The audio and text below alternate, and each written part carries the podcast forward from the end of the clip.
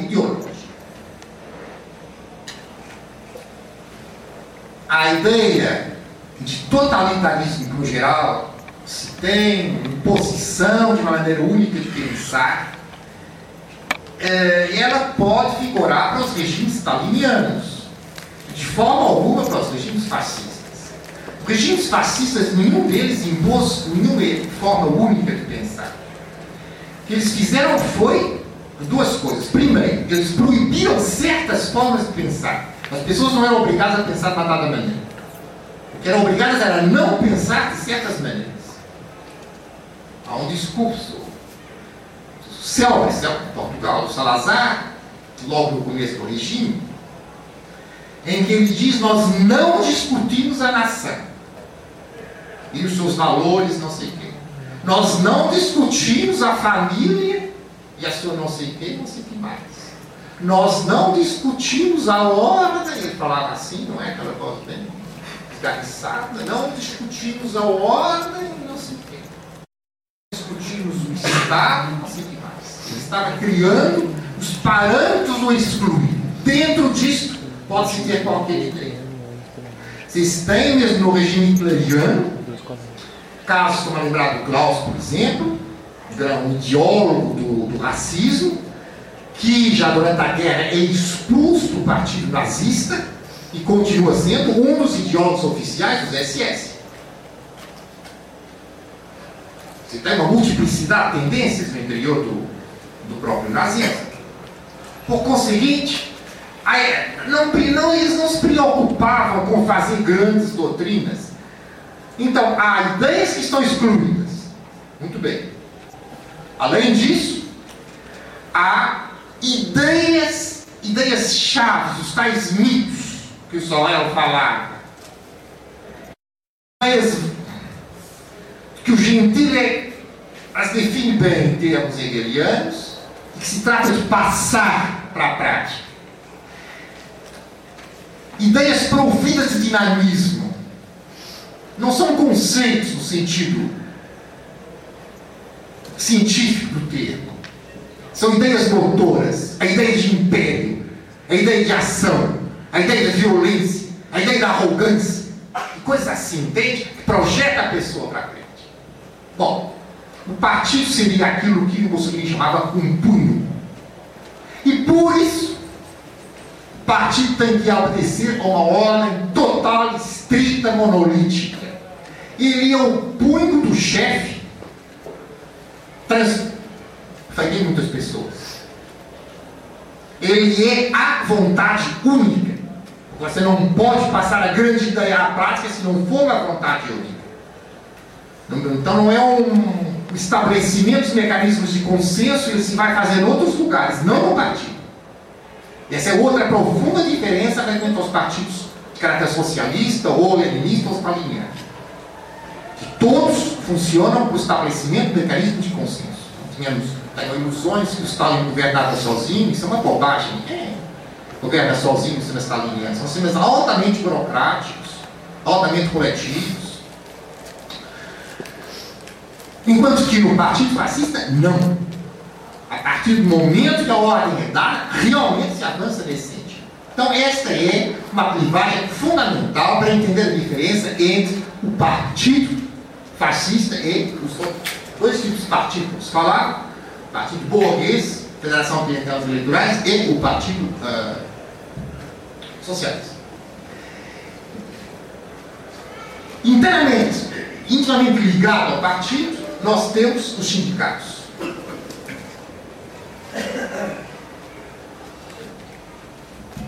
Os sindicatos vão aparecer, obviamente, contra os sindicatos socialistas. Para estudar o sindicalismo fascista,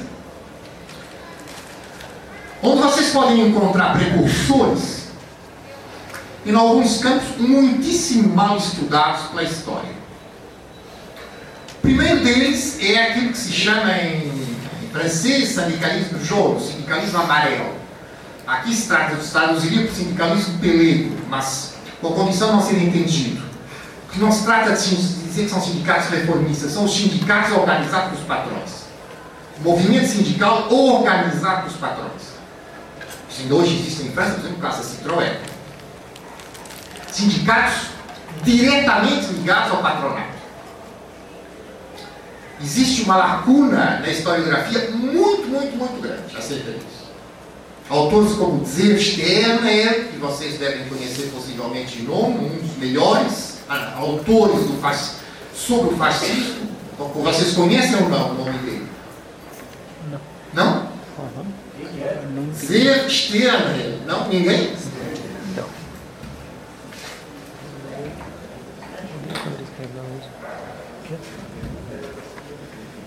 Acho que tem dois S, não é?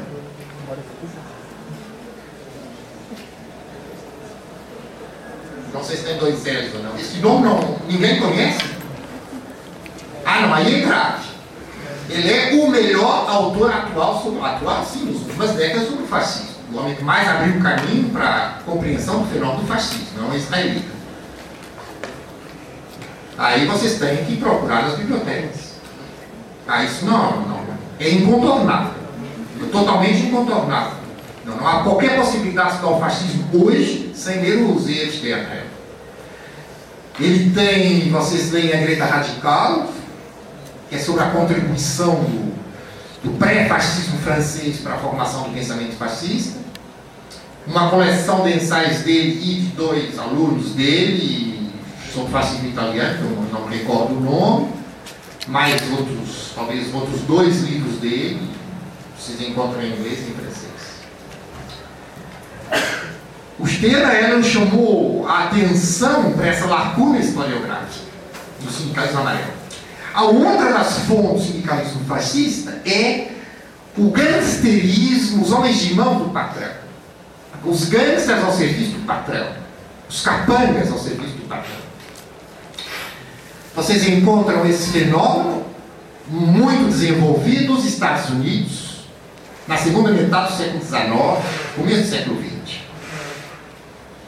Algum de vocês aqui conhece o Dashiell Hammett, o, digamos, grande clássico da literatura policial norte-americana? Sim, não? Sim. Uma biografia dele ali à venda, cinco reais. Dashiell Hammett, que era um comunista norte-americano, tem um livro, um dos seus primeiros como romance, não me engano, é o segundo romance dele, chamado Red Harvest acho que está traduzido no Brasil, se não me engano, por Colheita Sangrenta. E precisamente relata as lutas contra os IWW, não, o Sindicalismo Revolucionário Norte-Americano, International Workers of the World, uh, e os gangsters que acabaram tomando conta da cidade contra o próprio patrão que os primeiros pagou. Isso é uma obra recente, cujo autor infelizmente não me lembro, mas posso dar o título, é fácil de encontrar. Está editada pelo Einstein edições da Leicester University. Um livro muito pequeno, umas 150 páginas, uh, extremamente bem feito, sobre os, os serviços, os, os capangas dos patrões nos Estados Unidos, desde, a, desde os meados do século XIX. Chama-se From Blackjack, From Blackjacks to uh, Attaché Blackjacks é matracas, portanto, das matracas aos attaché aquele Hoffa lá, ele, era ligado, eu era de esquerda. Bem, o caso de Hoffa, aí, a, então vamos ver. Primeiro, eles começam, os patrões, pagando a grupos, que eram na realidade empresas privadas, como os Pink, e outros, para liquidar entregas. Esta é uma coisa. A outra coisa que não está de forma alguma claramente separada da primeira é quando eles pagam não a empresas privadas estabelecidas legalmente, tal, mas a, grupos de gangsters. Quer dizer, na realidade, a única diferença é a relação de cada um com a, com a legalidade capitalista, digamos. Nessa, na prática era a mesma. Depois aquilo se vai tecnocratizando. Nos anos 20 e 30, durante o New Deal, o sindicalismo mais moderado, reformista norte-americano, para travar, para fazer face à penetração comunista nos sindicatos, faz uma aliança explícita com o gangsterismo. que vocês têm, vocês podem ver no filme do Elia Casa, com o Marlon Brando, como é que se chama aqui? O Alô do Lucas, não é? Alô do Lucas é em Portugal, talvez sindicatos ladrões. Jimmy Alfa resulta, e os Teamsters resultam desse tipo de aliança. Que depois é uma aliança absolutamente instituída na vida política dos Estados Unidos para aquele homem que governou a política interna dos Estados Unidos durante 50 anos. Quem foi? Rockefeller. Rockefeller economia, não é? Ah, quem governou a vida política interna dos Estados Unidos durante 50 anos seguidos? Vocês não podem falar dos Estados Unidos sem ter o nome deles durante 50 anos. Morreu há uns 15 anos atrás. Ah.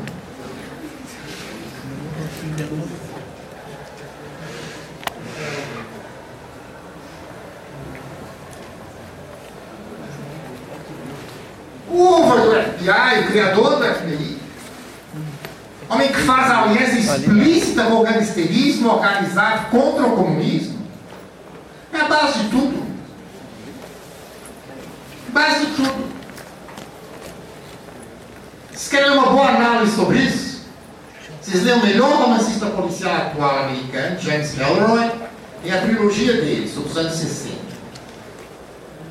O casal de Cuba, o assassinato dos Kennedys, é, o assassinato do Martin Luther King. Vocês têm uma análise fascinante do papel do Edgar G. Hoover, o J. Edgar Hoover, é, não, Edgar G. Hoover. James Ellroy, lá está traduzido aí. Vocês não se espantarão de eu citar muito romances policiais, porque para mim, eles, os autores policiais e da escola norte-americana, claro, não prefiro a Agatha Christie, coisa assim. Eles são os analistas mais lúcidos da sociedade. Então, essa construção, essa oficialização do gangsterismo na vida política norte-americana, ela foi essencial.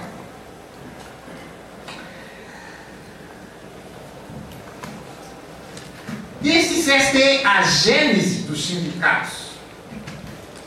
A gênese dos sindicatos fascistas. Repare, o que, que há de comum aqui? A violência. Tal punho que o Mussolini falava.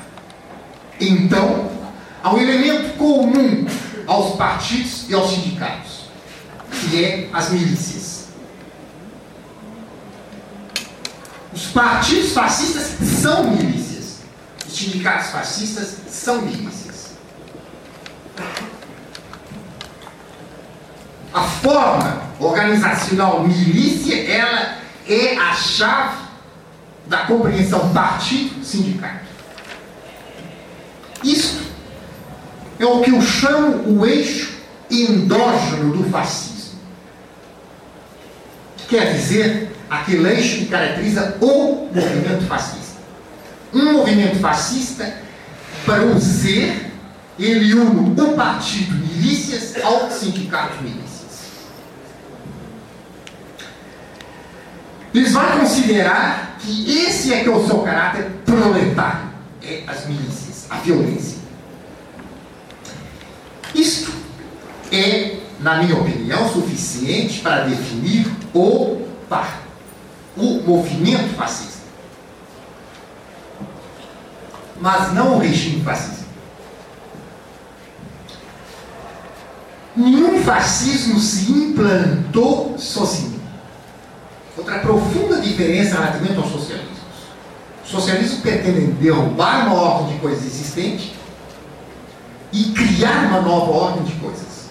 Nunca isso foi programa ou objeto dos fascistas. Os fascismos ascenderam e instituíram-se, em todos os casos, sem exceção, em aliança com as forças ou com certas forças conservadoras. Isto, vocês o têm no Mussolini, o Partido Fascista concorreu sozinho às eleições uma vez, com resultados caricaturais. Todas as outras vezes, caricaturais não os fascistas. Todas as outras vezes concorreram em coligações com os liberais, com aulas de direito dos liberais. O Mussolini, depois daquele ridículo putsch da cervejaria em 23 em Munique, estabelece, eu disse Mussolini, Hitler, né? eu disse Mussolini, Mussolini, Hitler, depois do ridículo putsch de 23, estabelece como ordem interna, nunca mais nós vamos fazer alguma coisa contra a legalidade. Nós vamos tomar o governo na legalidade. Todos os outros casos. O fascismo se transformou de movimento em regime para articulação com outro eixo. Que eu chamo, portanto, o eixo exógeno do fascismo. O eixo exterior. E nenhum regime fascista deixou de ter esta articulação.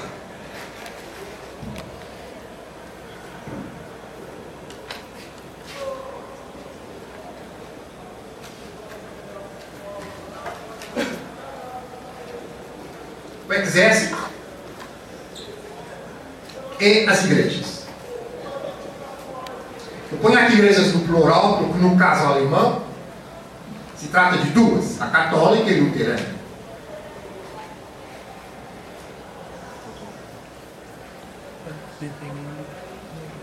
O eixo exército e igrejas é, obviamente, o eixo conservador, é a nação.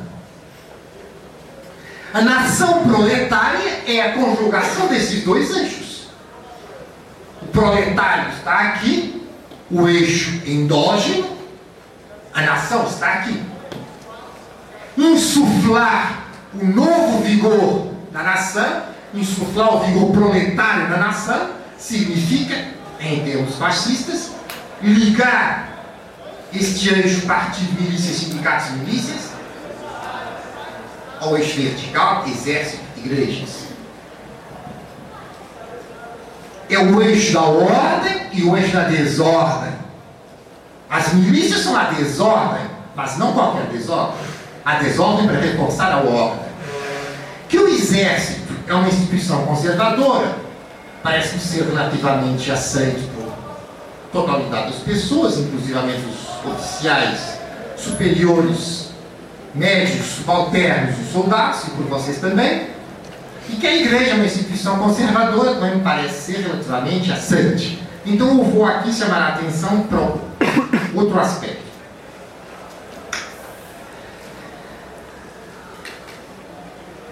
Há toda uma faceta do exército que de forma alguma é conservadora. O exército, como nós hoje o conhecemos, exército recrutamento geral, obrigatório, nasce quando?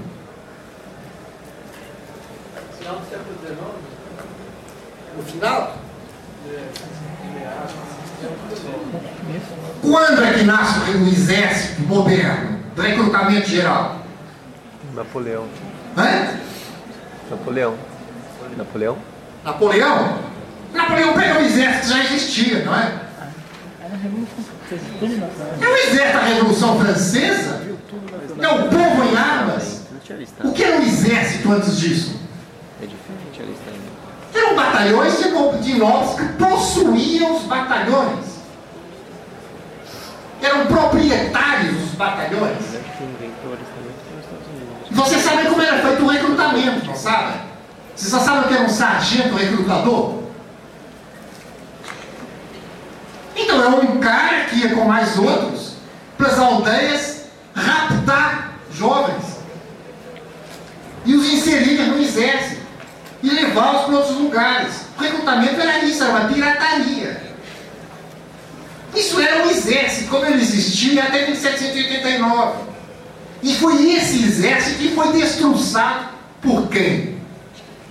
Por um exército de ralé, mal armado, mas possuído um espírito completamente distinto, que é o exército da Revolução Francesa. Com promoções feitas no terreno, em que um cara estalajadão pode, em três anos, tornar-se general.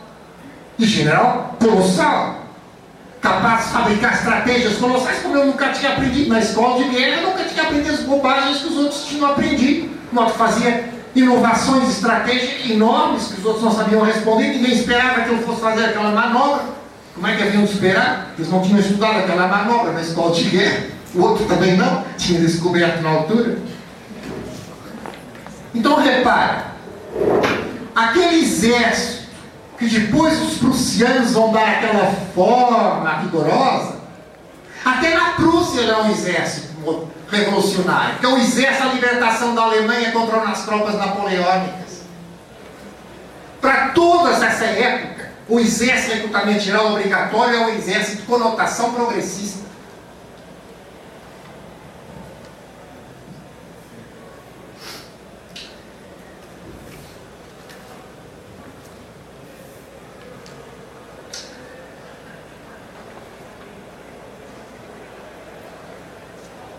E é dentro do exército que em vários países nós começamos a ter as primeiras manifestações de protofascismo. Em França, com o segundo império, Luiz Napoleão.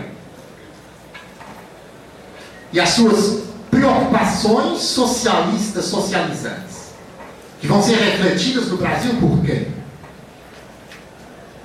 Por Dom Pedro II, não é verdade? Dom Pedro II é profundamente influenciado por essa experiência. Não é? Napoleão II ele era Luiz Napoleão, era terceiro, não. O segundo era o Anó. O terceiro se, era, se considerava profundamente influenciado pelo pensamento socialista. Eu falei do boulangismo, não vou ter agora aqui possibilidade isso, falei do boulangismo, né, General Boulanger, em França, que é um dos movimentos mais diretamente precursores do fascismo. E claro, general, é tentativa de utilização do exército para esses fins. Quanto à igreja, é preciso não esquecer que a igreja que aqui está falando é a igreja depois do adjornamento do Papa Leão XIII. É aquela igreja que reconheceu que vai aceitar a autoridade do poder laico. Ou seja, que vai aceitar a República Francesa. É a igreja das duas grandes encíclicas, a Rerum Novarum e a Quadragésimo. É a igreja da doutrina social da igreja. A igreja da doutrina corporativista. Que em alguns países fascistas, como o caso português, foram praticamente institucionalizados em doutrina de Estado. Não é? Eu me lembro, nós andávamos os dois, os dois últimos anos do chamado liceu, não é? Que era o ensino intermédio, ensino médio. Sexta e sétima a gente tinha uma, uma disciplina chamada OPAM, nós não chamamos OPAM, que era a Organização Política Administrativa da Nação. A gente tinha que decorar os princípios fundamentais da, da, da Rerum e da Quadragésimo ano, mas eram os princípios oficiais do regime. Você sabe qual foi o tratado moderno mais duradouro, sabe? Tratado diplomático? Não? Da qual os latrão do Mussolini com, a, com o Vaticano. Os dois são dois acordos. Os acordos do latrão os mais duradouros. E você não tem um ateu mais ateu do que o Mussolini. Ateu, irreverente, pecador. Mandou queimar as suas obras ateias, claro, pendurar crucifixo na escola. Aí veio o Mussolini, fazendo acordos com a igreja é uma ideia de uma extravagância que só o Fellini é pode tratar nos filmes. E, aquilo foi feito com uma seriedade colossal, não é? Ou, no caso, Hitler, com as suas relações, tanto com os luteranos como com os católicos, mas o Hitler ele se classificava como católico, não?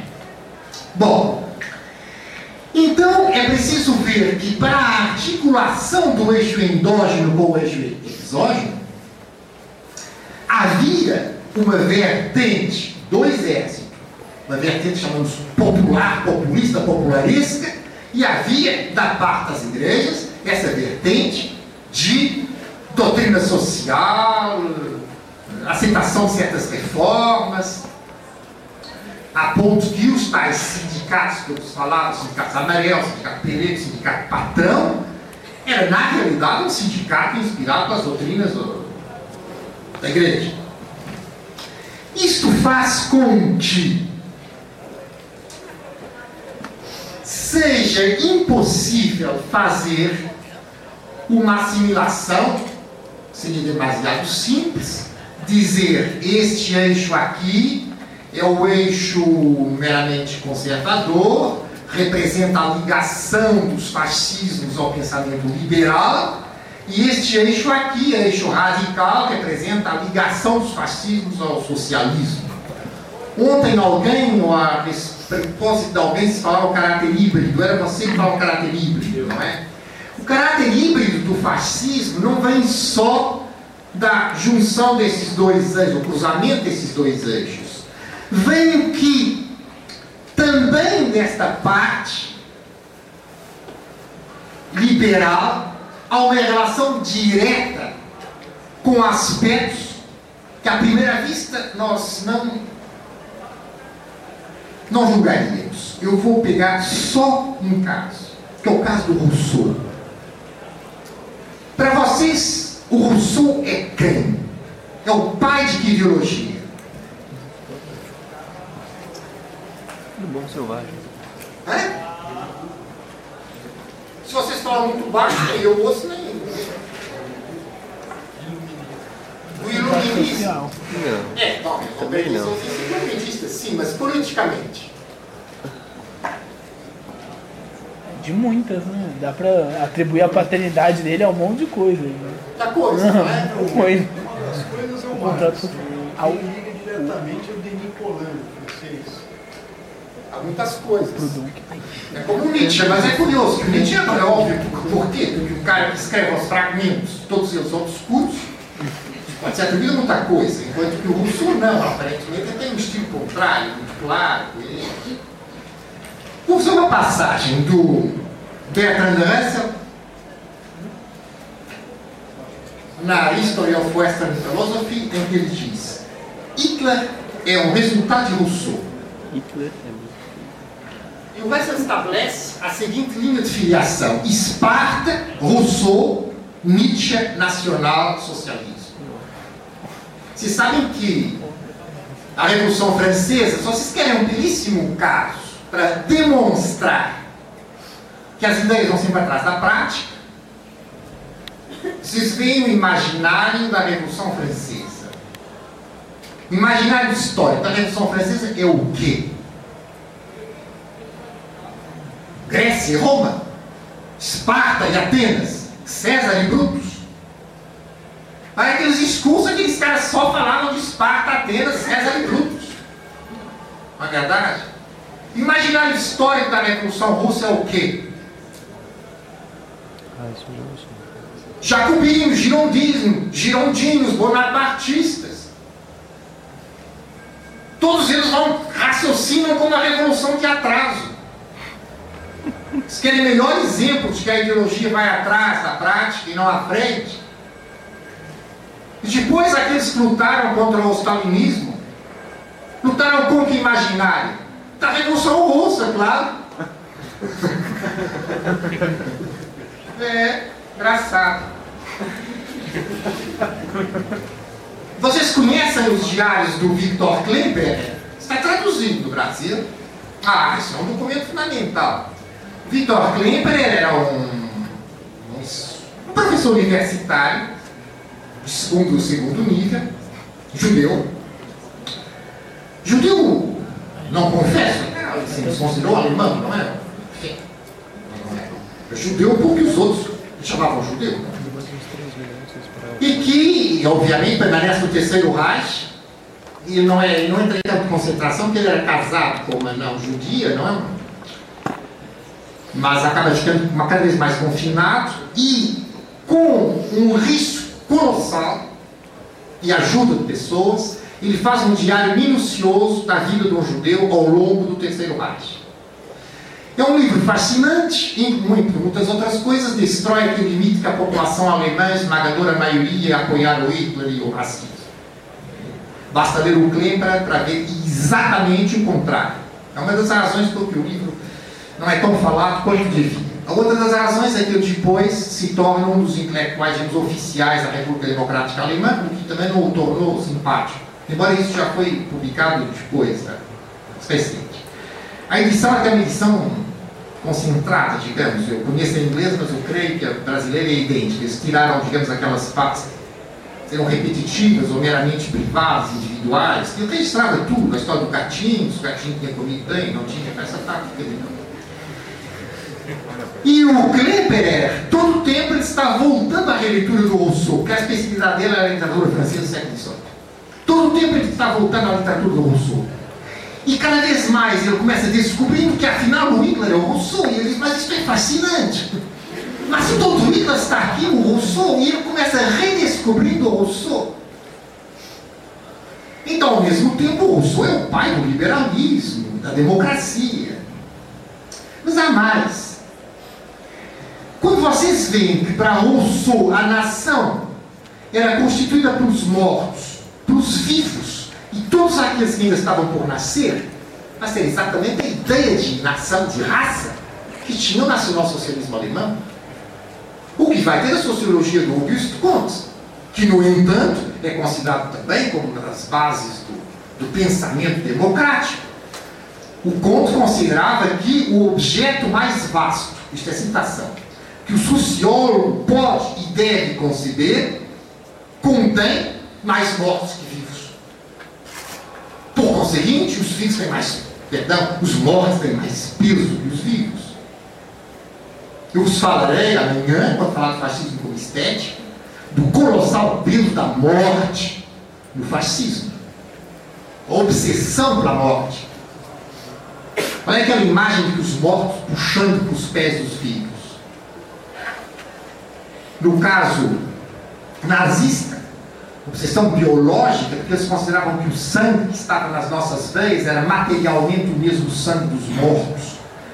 E que nós éramos os portadores daquela colossal herança. É o, o Parsifal do Wagner, não é? Vocês basta ouvirem a ópera.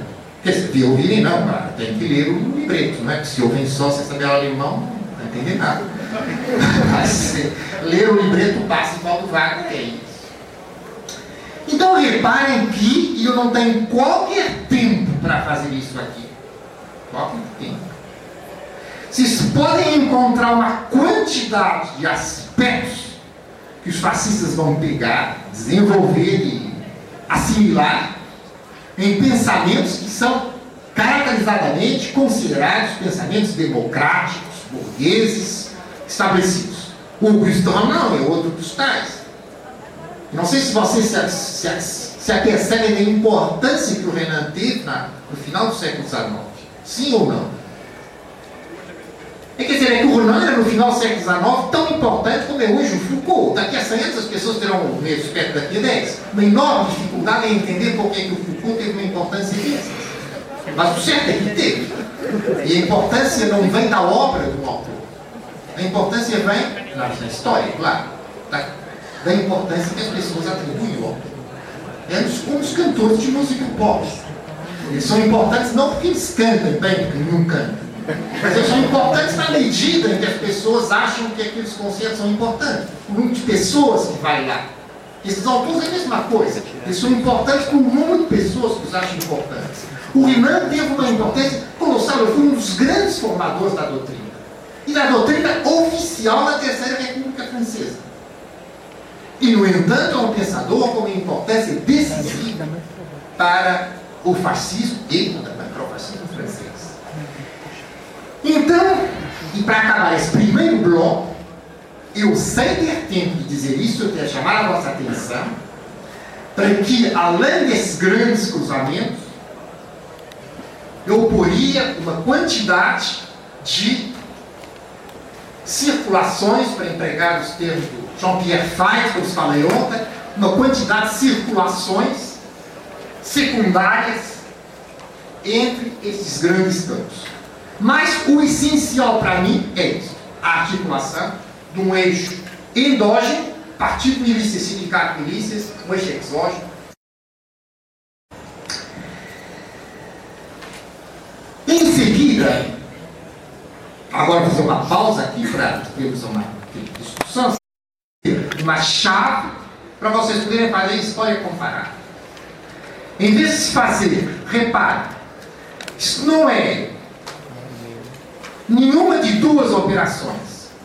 Não é arrumar um regime que a gente diz este é o regime fascismo típico e os outros são atípicos. Mas na história não há nada de típico. Ou se quisermos, até na história será tudo atípico. Por cada caso é singular. E também não é o modelo ideal weberiano, que aliás raramente chamado balzaciano. Isso foi o Balzac que, que eu saiba, primeiro conceptualizou o que depois o Weber vai chamar de modelo ideal. Porque eu não digo vou fazer um modelo, um fascismo compósito, que nunca existiu em lugar nenhum, mas que tem as características dos outros. Não. O que eu pretendo é estabelecer um quadro, e eu digo todos os fascismos tiveram essa característica. Mas combinadas de formas diferentes. É. Mas isso será a segunda parte. Bom, questões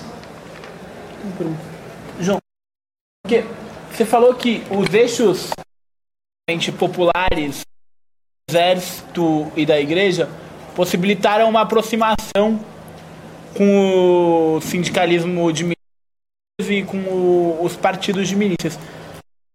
Fiquei com uma dúvida porque esses eixos progressistas não funcionavam também como resistência a isso dentro do exército ou não? Não existiu essa. resistência a quê? A aliança com a. É.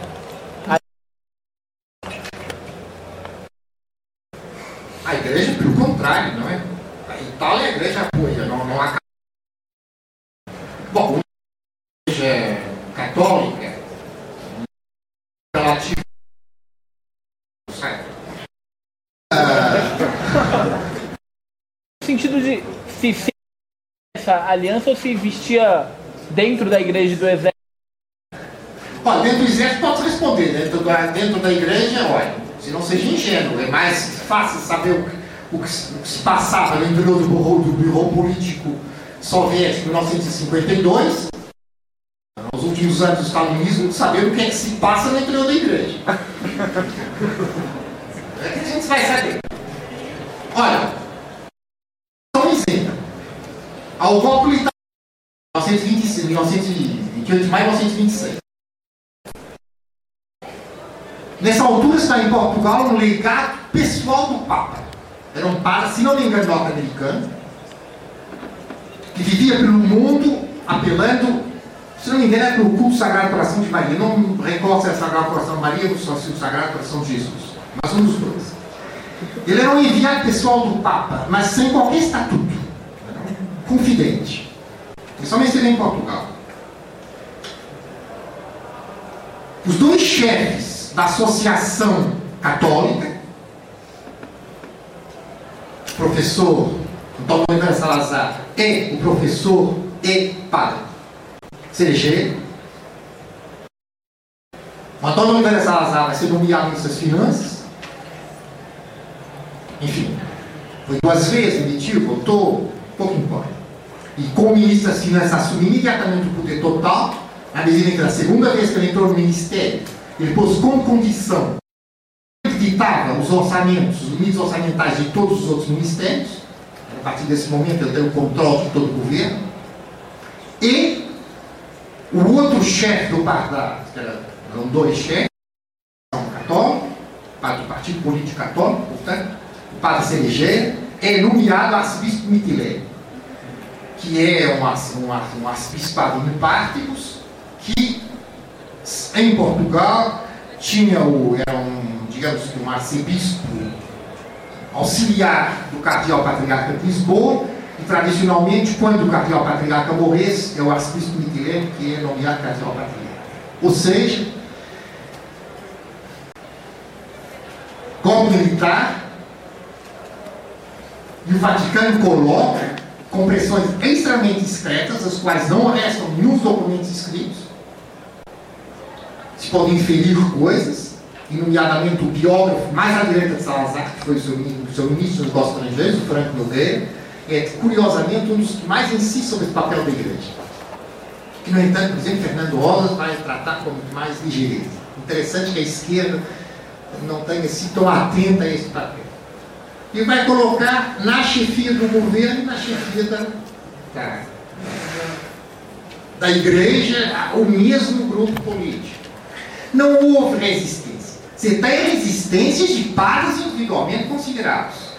Mesmo assim, por exemplo, o clero luterano, apesar da igreja luterana ser como igreja totalmente pró-nazista, você tinha mais, maior porcentagem de pastores luteranos nos campos de concentração que padres católicos. Na Alemanha, na, na, em Espanha, escusados falar, não é verdade? Vocês sabem o papel crucial da igreja, aliás, o atual Papa beatificou 400 fascistas, se não me engano, de uma vez. O que me levou a, a dizer a vários amigos meus que o do Ruth ia ser santificado. Obviamente, para a igreja ter alguma imparcialidade, tinha que santificar por menos o? Meus amigos ficaram perplexos. Do Ruth você tem a certeza absoluta. Pois que eu posso beatificar o 400 fascistas, você vai ter que beatificar o do Ruth pelo menos, não é? Até que o do Ruth não era comunista, portanto, pode ser beatificado. Agora, não tem, não. Os acordos foram feitos com muita, Com regularidade. muita, muita, muita perseverança. O, o Pio XII, a relutância que, está, que ele tem a certa altura, sobretudo aquela encíclica que ele mandou ler em alemão nas igrejas, não é contra o nazismo e seu aspecto concentracionário e tudo mais, é contra o paganismo nazista. Ou seja, contra os SS. Ah, me esqueço o nome agora dessa encíclica, o nome em alemão. Bom, é Corporação Angustiado. né? Ah, esse era o grande receio que que eles tinham à Alemanha. Aliás, sem grande razão, aliás, porque o Hitler não queria mesmo, ele se expressou repetidamente contra a transformação do nacionalsocialismo. Mas, portanto, é interessante ver que a única crítica que o Bolso vai fazer é ao paganismo dos SS.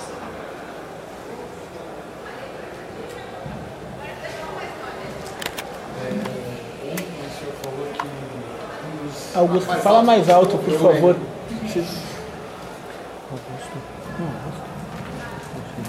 Ontem o senhor falou que para haver fascismo teria que haver um- uma conjunção entre nacionalismo e movimento operário.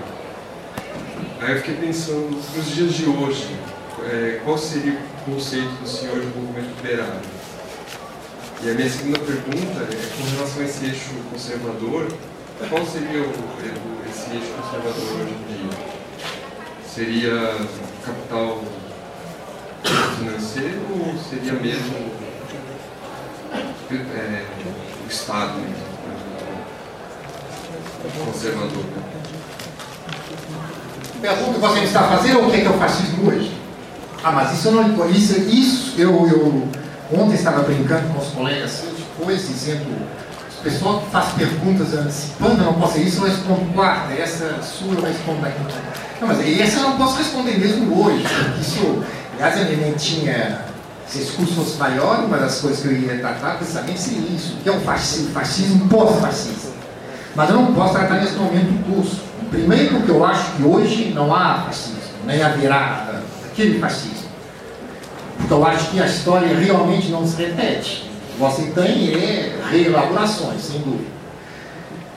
Ah, se você que quer um- que eu dissesse hoje o que, é o que- o que, o que ao meu ver pode estar mais próximo desse modelo que eu dei aqui, o Irã.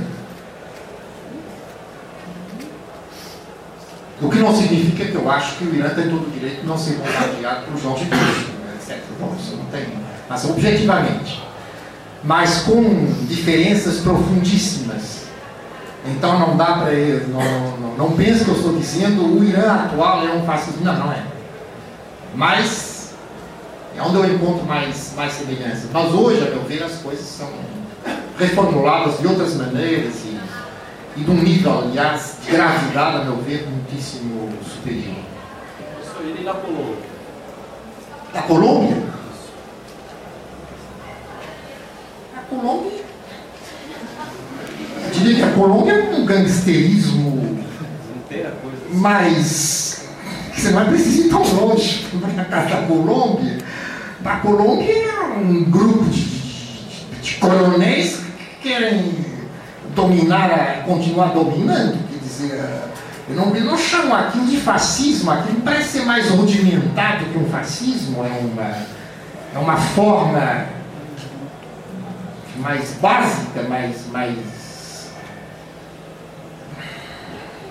Você vai chamar fascismo os caras lá que estão ali na Rondônia. Não, mas os milícias são os capangas, mas não tem que fazer apelos a.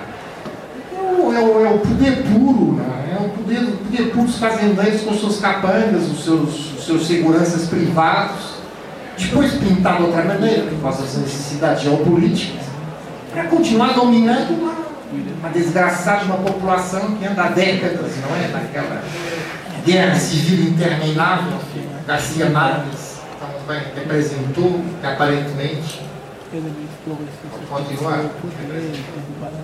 É, tem duas perguntas. A primeira é um pouco voltando ao tema da igreja, que o Papa, não sei se foi o Pio XI ou Pio XII, ele não só fez essa encíclica contra o nazismo, mas ele também fez uma encíclica condenando o fascismo. Ele fez é, que con- condenava também o fascismo. Então seria mais uma coisa discreta de fachada, uma crítica.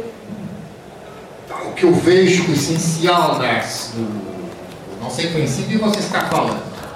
Agora, desde muito cedo, depois do Mussolini ter chegado ao poder, que vão estar, que vão, são estabelecidas negociações, primeiro secretas e depois oficiosas, com o Vaticano. Castigosa é contra a Trump. Agora, se inicialmente, quando inicialmente, não sei se chegou em si, mas quando inicialmente o papato, sua igreja se posiciona contra o partido fascista, nos primeiros momentos, nas épocas da propaganda do partido fascista, era realmente quando Mussolini continuava a apresentar-se como republicano e, e laico. Mas ele rapidamente despiu essas camisas. Ele, aliás, tem um discurso que tinha aquela capacidade demagógica extraordinária. Tem um discurso que ele diz: Eu ataquei o rei quando eu pensei que o rei ia ser fraco, mas quando eu vejo que o rei é forte, afinal defendo o rei. Ah, mas é, é fabuloso. Ele tem uma capacidade, né? é Capacidade dialética, aquilo que se costuma chamar de dialética, assim, não é? Corriqueira, muito grande. E quanto ao apoio à igreja, ele também justificou rapidamente dizendo que a igreja fazia parte dos valores históricos da Itália. Então, assim, nós cremos na Itália imperial, temos que defender os valores históricos, igreja incluída. Mas você acha isso muito ridículo? Olha, eu participei agora, estava em Portugal, não muito tempo antes de um colóquio internacional sobre mais de 68,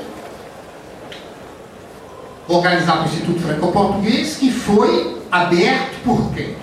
Aliás, o BEG, o embaixador do Estado francês em Lisboa, que fez uma preleção. Então, mais de 68 também pa- passa a pertencer ao patrimônio histórico da França, não é? É uma glória nacional. Uma comuna de Paris, outras coisas assim, já não importa. Ah, tá bom. Passou para a glória. Entendeu?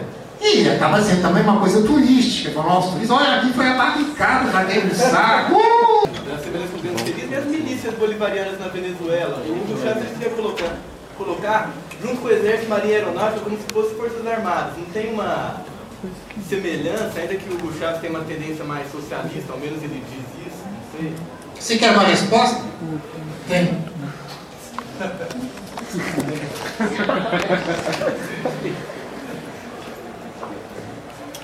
O problema na Venezuela é que se passa sobre uma luta social de fundo, que é realmente uma luta das, da- das classes ricas contra as classes pobres. Mas isso também foi peronismo.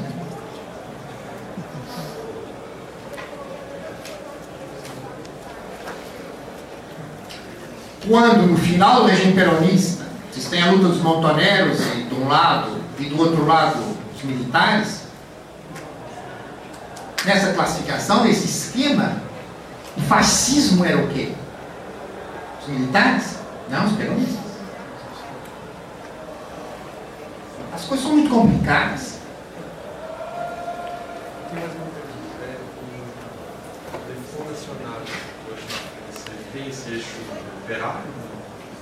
Vou tratar disso agora a seguir.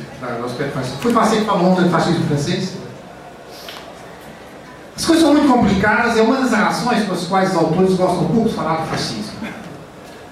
Repara, se o fascismo é híbrido, como eu penso, é um terreno extremamente deslizante. Todo o tempo você está correndo o risco de dizer coisas que são desfavoráveis à sua própria à corrente ideológica que você pertence. E eu, a minha, que eu também tenho uma corrente ideológica, com todas as pessoas. Tem direito a ter a minha. Entende? Todo tempo você está desco descobrindo relações incômodas, deslizes. Todo tempo você está descobrindo que Olha, vou dizer isso e depois passo, já que vocês quiseram falar do contemporâneo. Uma das críticas mais profundas que se pode fazer, que eu faço, não, tenho, vou ter aqui tempo para abordar isso, na continuação que eu estabeleci no final da aula de ontem, falei do nacional bolchevismo, foi toda a aliança do Partido Comunista Alemão, e aliás do Comintern, oficialmente considerado, com a extrema-direita alemã, na luta contra o Tratado de Versalhes. Hoje, isso é perfeitamente e claramente visível que foi das dos elementos essenciais para colocar Hitler no poder. E, no entanto, eu pessoalmente, se os Estados Unidos acelerarem, agravarem suas ameaças, mesmo sem agravar nesse momento, eu colaboro em coisas que alertam para a gravidade dos Estados Unidos compartilharem Irã. Eu tenho a perfeita noção que eu estou fazendo exatamente o mesmo que os comunistas alemães faziam naquela época. Porque eu considero que realmente quem está mais perto do esquema fascista é o Irã, não o George Bush, que é um ditador, enfim, um chefe, um chefe, eh, um governante conservador bélico, não é? Sem nada de, de fascista, não é? Então as coisas são muito complicadas, porque a história tem pressões que empurram. Não é como você poder escolher coisas sentado numa secretária. A história é contemporânea. A história é passada está passada. Você pode à vontade escolher partes que agradam na história passada. Não é contemporânea, não. Você pode não participar em nada, que é uma forma de participar em alguma coisa, ou você opta. E se opta, muitas vezes você opta por aquilo que você não gosta. Tudo isso me faz ter uma certa modéstia quando eu penso acerca destes homens e mulheres que lutaram contra o fascismo de formas tão erradas porque elas hoje nos parecem erradas. Na altura elas apareciam como as únicas possíveis. Mas eu compreendo que os autores gostem pouco de falar do fascismo nesses termos, porque, como eu disse, eles são termos em que é muito difícil manter os dogmatismos. Eles são escorregadivos. Como é que se pode falar tanto da ascensão do Hitler sem se falar quase? Eu invoquei ontem esse caso, da colaboração do Exército Vermelho com o Exército, ah, com, com a Reichswehr, com o Exército Alemão. Como se pode? Não tem tão perfeito. Então a importância do esquecimento na história é muitíssimo maior na história do fascismo do que nas outras. Vocês que estudam grupo de estudos fascismo e ditadores, lembrem-se que vocês vão deparar com dificuldades enormes. Há muita coisa que vocês só vão encontrar entre as linhas e nas notas de rodapé. Não nos textos.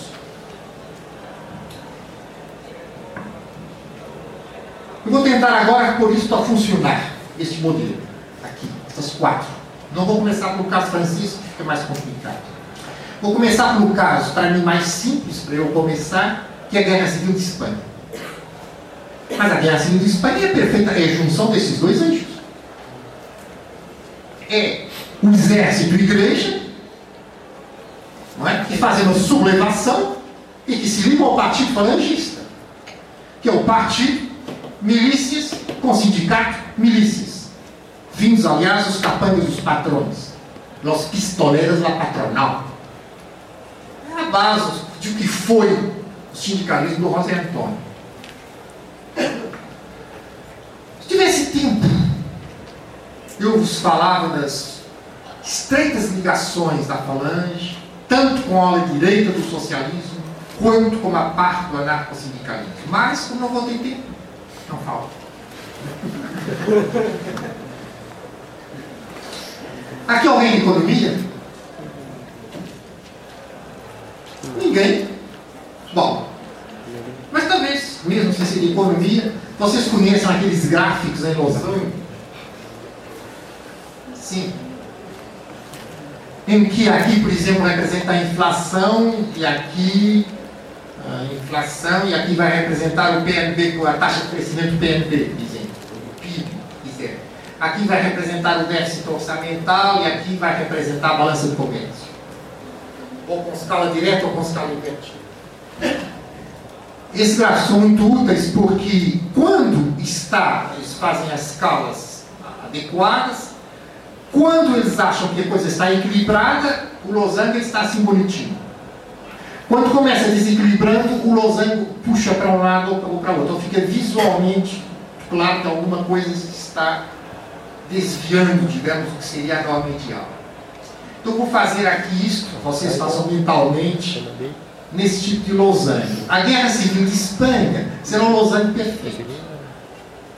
Vocês têm exército, igrejas, partido, partido milícia e sindicato. No começo, mas depois, quando vocês têm o golpe de Estado do Franco contra a Edilha, quer dizer, o, o chefe da falange que sucede ao José Antônio, que estava preso, não é? depois foi morto na Nacional Republicana, aí o exército tomou conta do partido e dos sindicatos. Não totalmente, claro. Era generalíssimo, mas quer dizer, o exército ficou mais importante. Então vocês podem fazer dançar assim para um lado e para o outro. Vai pegar outro exemplo. O exemplo de Portugal. Vocês têm o golpe militar de 28 de maio de 1926. Um golpe militar, os golpes militares vão ser feitos pelo exército. Portanto, é escusado eu estar aqui insistindo nesse caso. Feito pelo exército também. Em profunda aliança com a igreja. Embora, claro, os chefes militares eram todos eles ateus, libertinos e maçons, mas pouco importa. E a partir deste eixo é que é construído o outro. No caso português, é recusada o eixo endógeno do fascismo que estaria pronto, digamos, em torno do rolão preto, se está em análise disso, nos livros de João Medina, por exemplo. E o Salazar vai construir um fascismo a partir do eixo exógeno. Ele vai criar um partido fascista e uns sindicatos fascistas, milícias Legião Portuguesa, pseudo-milícias da Mocidade Portuguesa e tudo isso a partir do eixo endógeno. Então, será um caso, se eu fosse desenhar, eu punha este aqui assim, muito estreitinho. Vocês pegam o caso do Peron, por exemplo. Aí, enorme desenvolvimento da relação sindicato, exército-sindicato. Não sei exatamente quais as relações do Peron, peronismo com a igreja argentina, aliás, teria obrigação de saber, teria obrigação de ter estudado. Mas repara uma coisa: os dois lugares em que o fascismo esteve mais ideologicamente em confronto com a igreja foram, por um lado, na Alemanha, não o fascismo totalmente, mas os SS, não é? Chamado neopaganismo, e a Argentina, em que praticamente a Evita é santificada, não? E por que não?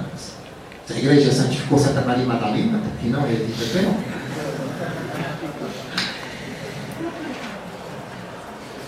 Na Itália,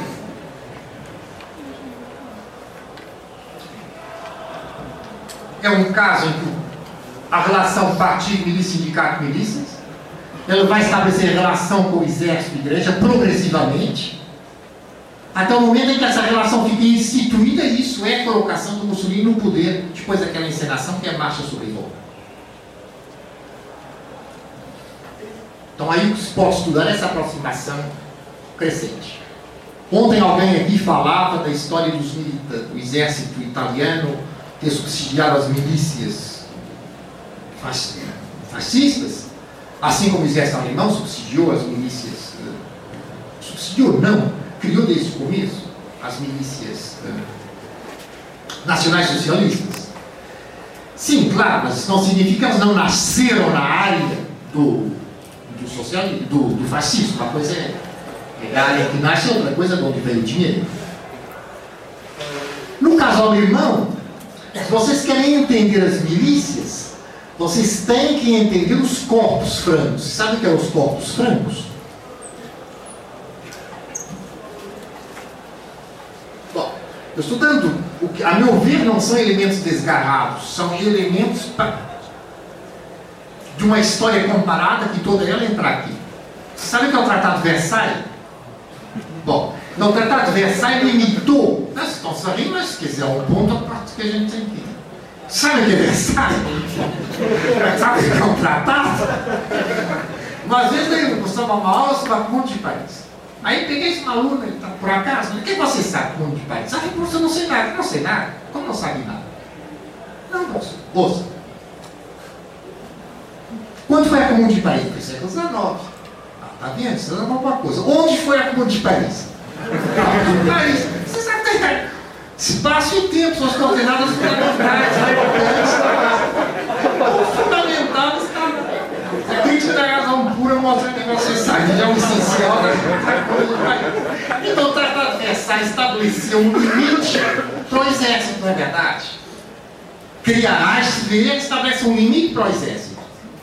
Quantas pessoas? 100 mil homens. Qual é a resposta que deu grande conceptualizador da ASV? General von Zirkt. Semi-oficiais. 100 mil oficiais. Se é um corpo, quando aumentar. Então, o que, é o que eram os corpos francos? Eram aquelas partes que o exército não podia ter. E que estavam governadas por oficiais em disponibilidade. Verdade. E que serviam para quê? Para matar comunistas. Mas isso foi a guerra civil. A guerra civil de 18, 19, 20. É com isso que é derrotada a Revolução dos Conselhos. Foi uma luta entre operários armados e corpos francos. Vocês veem o, o Salomon? É essencial para esse bom escritor, grande escritor, sim, bastante bom. Que aliás foi um dos, dos assassinos do Rattenberg. Ele não assassinou diretamente, participou do grupo que faz o assassinato do Rattenberg, levou à prisão dele. Ele escreve muito bem, assim, eu pertencia aos corpos francos, como é que ele se chamava, o comandante. Ah, meu Deus, eram mais conhecidos os corpos francos. Bom, já te digo. Uma parte dos corpos francos da, da Baviera, da Bavária, como vocês dizem, ela, é- quem era o homem do exército que fazia a ligação aos corpos francos da Bavária? O Ramo. É aí que entra o Ramo. Na altura não pertencia ao, ao nazismo, não é? O Ramo que depois, mais tarde, vai chefiar as SA. Perdão. Eu estou fazendo mesmo, não é? Aqui, claro. Ah, não lá. Ah, então, na Alemanha, para vocês entenderem as milícias nazistas, elas surgem primeiro como uma emanação dos corpos. E o Hitler teve muita dificuldade em, em, em segurar para ele as milícias. O início dos SS foi um grupo de como é que uma, um grupo de guarda-costas pessoais que foi criar para eles proteger no caso dos SA se revoltarem, porque os SA não estavam na realidade sob controle do mas sob controle do exército. Na realidade, digo, mas explicitamente aparecesse como, como pertencentes ao nacional socialista. Então o Hitler teve que ser muito hábil para se apoderar cada vez mais dos, dos SA. E várias vezes teve revoltas dos SA contra ele. São essas revoltas que a entende muito bem se vir as aproximações e ao mesmo tempo contradições entre o Hitler e o aparelho militar. Sobretudo depois da saída do von Zecht e quando o general Schleicher vai ter uma importância cada vez maior, não é? Porque à frente do Ministério do Exército está o Duaning, mas o número 2, que era o grande conceptualizador, era o von Schleicher. Que o homem pretendia fazer uma aliança mais à esquerda que o Hitler. E que depois vai ser um dos que o Hitler manda matar na, na noite dos longos punhais. Foi muito arriscado a parte do Hitler mandar matar um general. Mas o exército engoliu isso. Como ele matou também, o exército. Entendeu? Foi muito era extremamente hábil. Hitler era uma pessoa de uma capacidade tática colossal.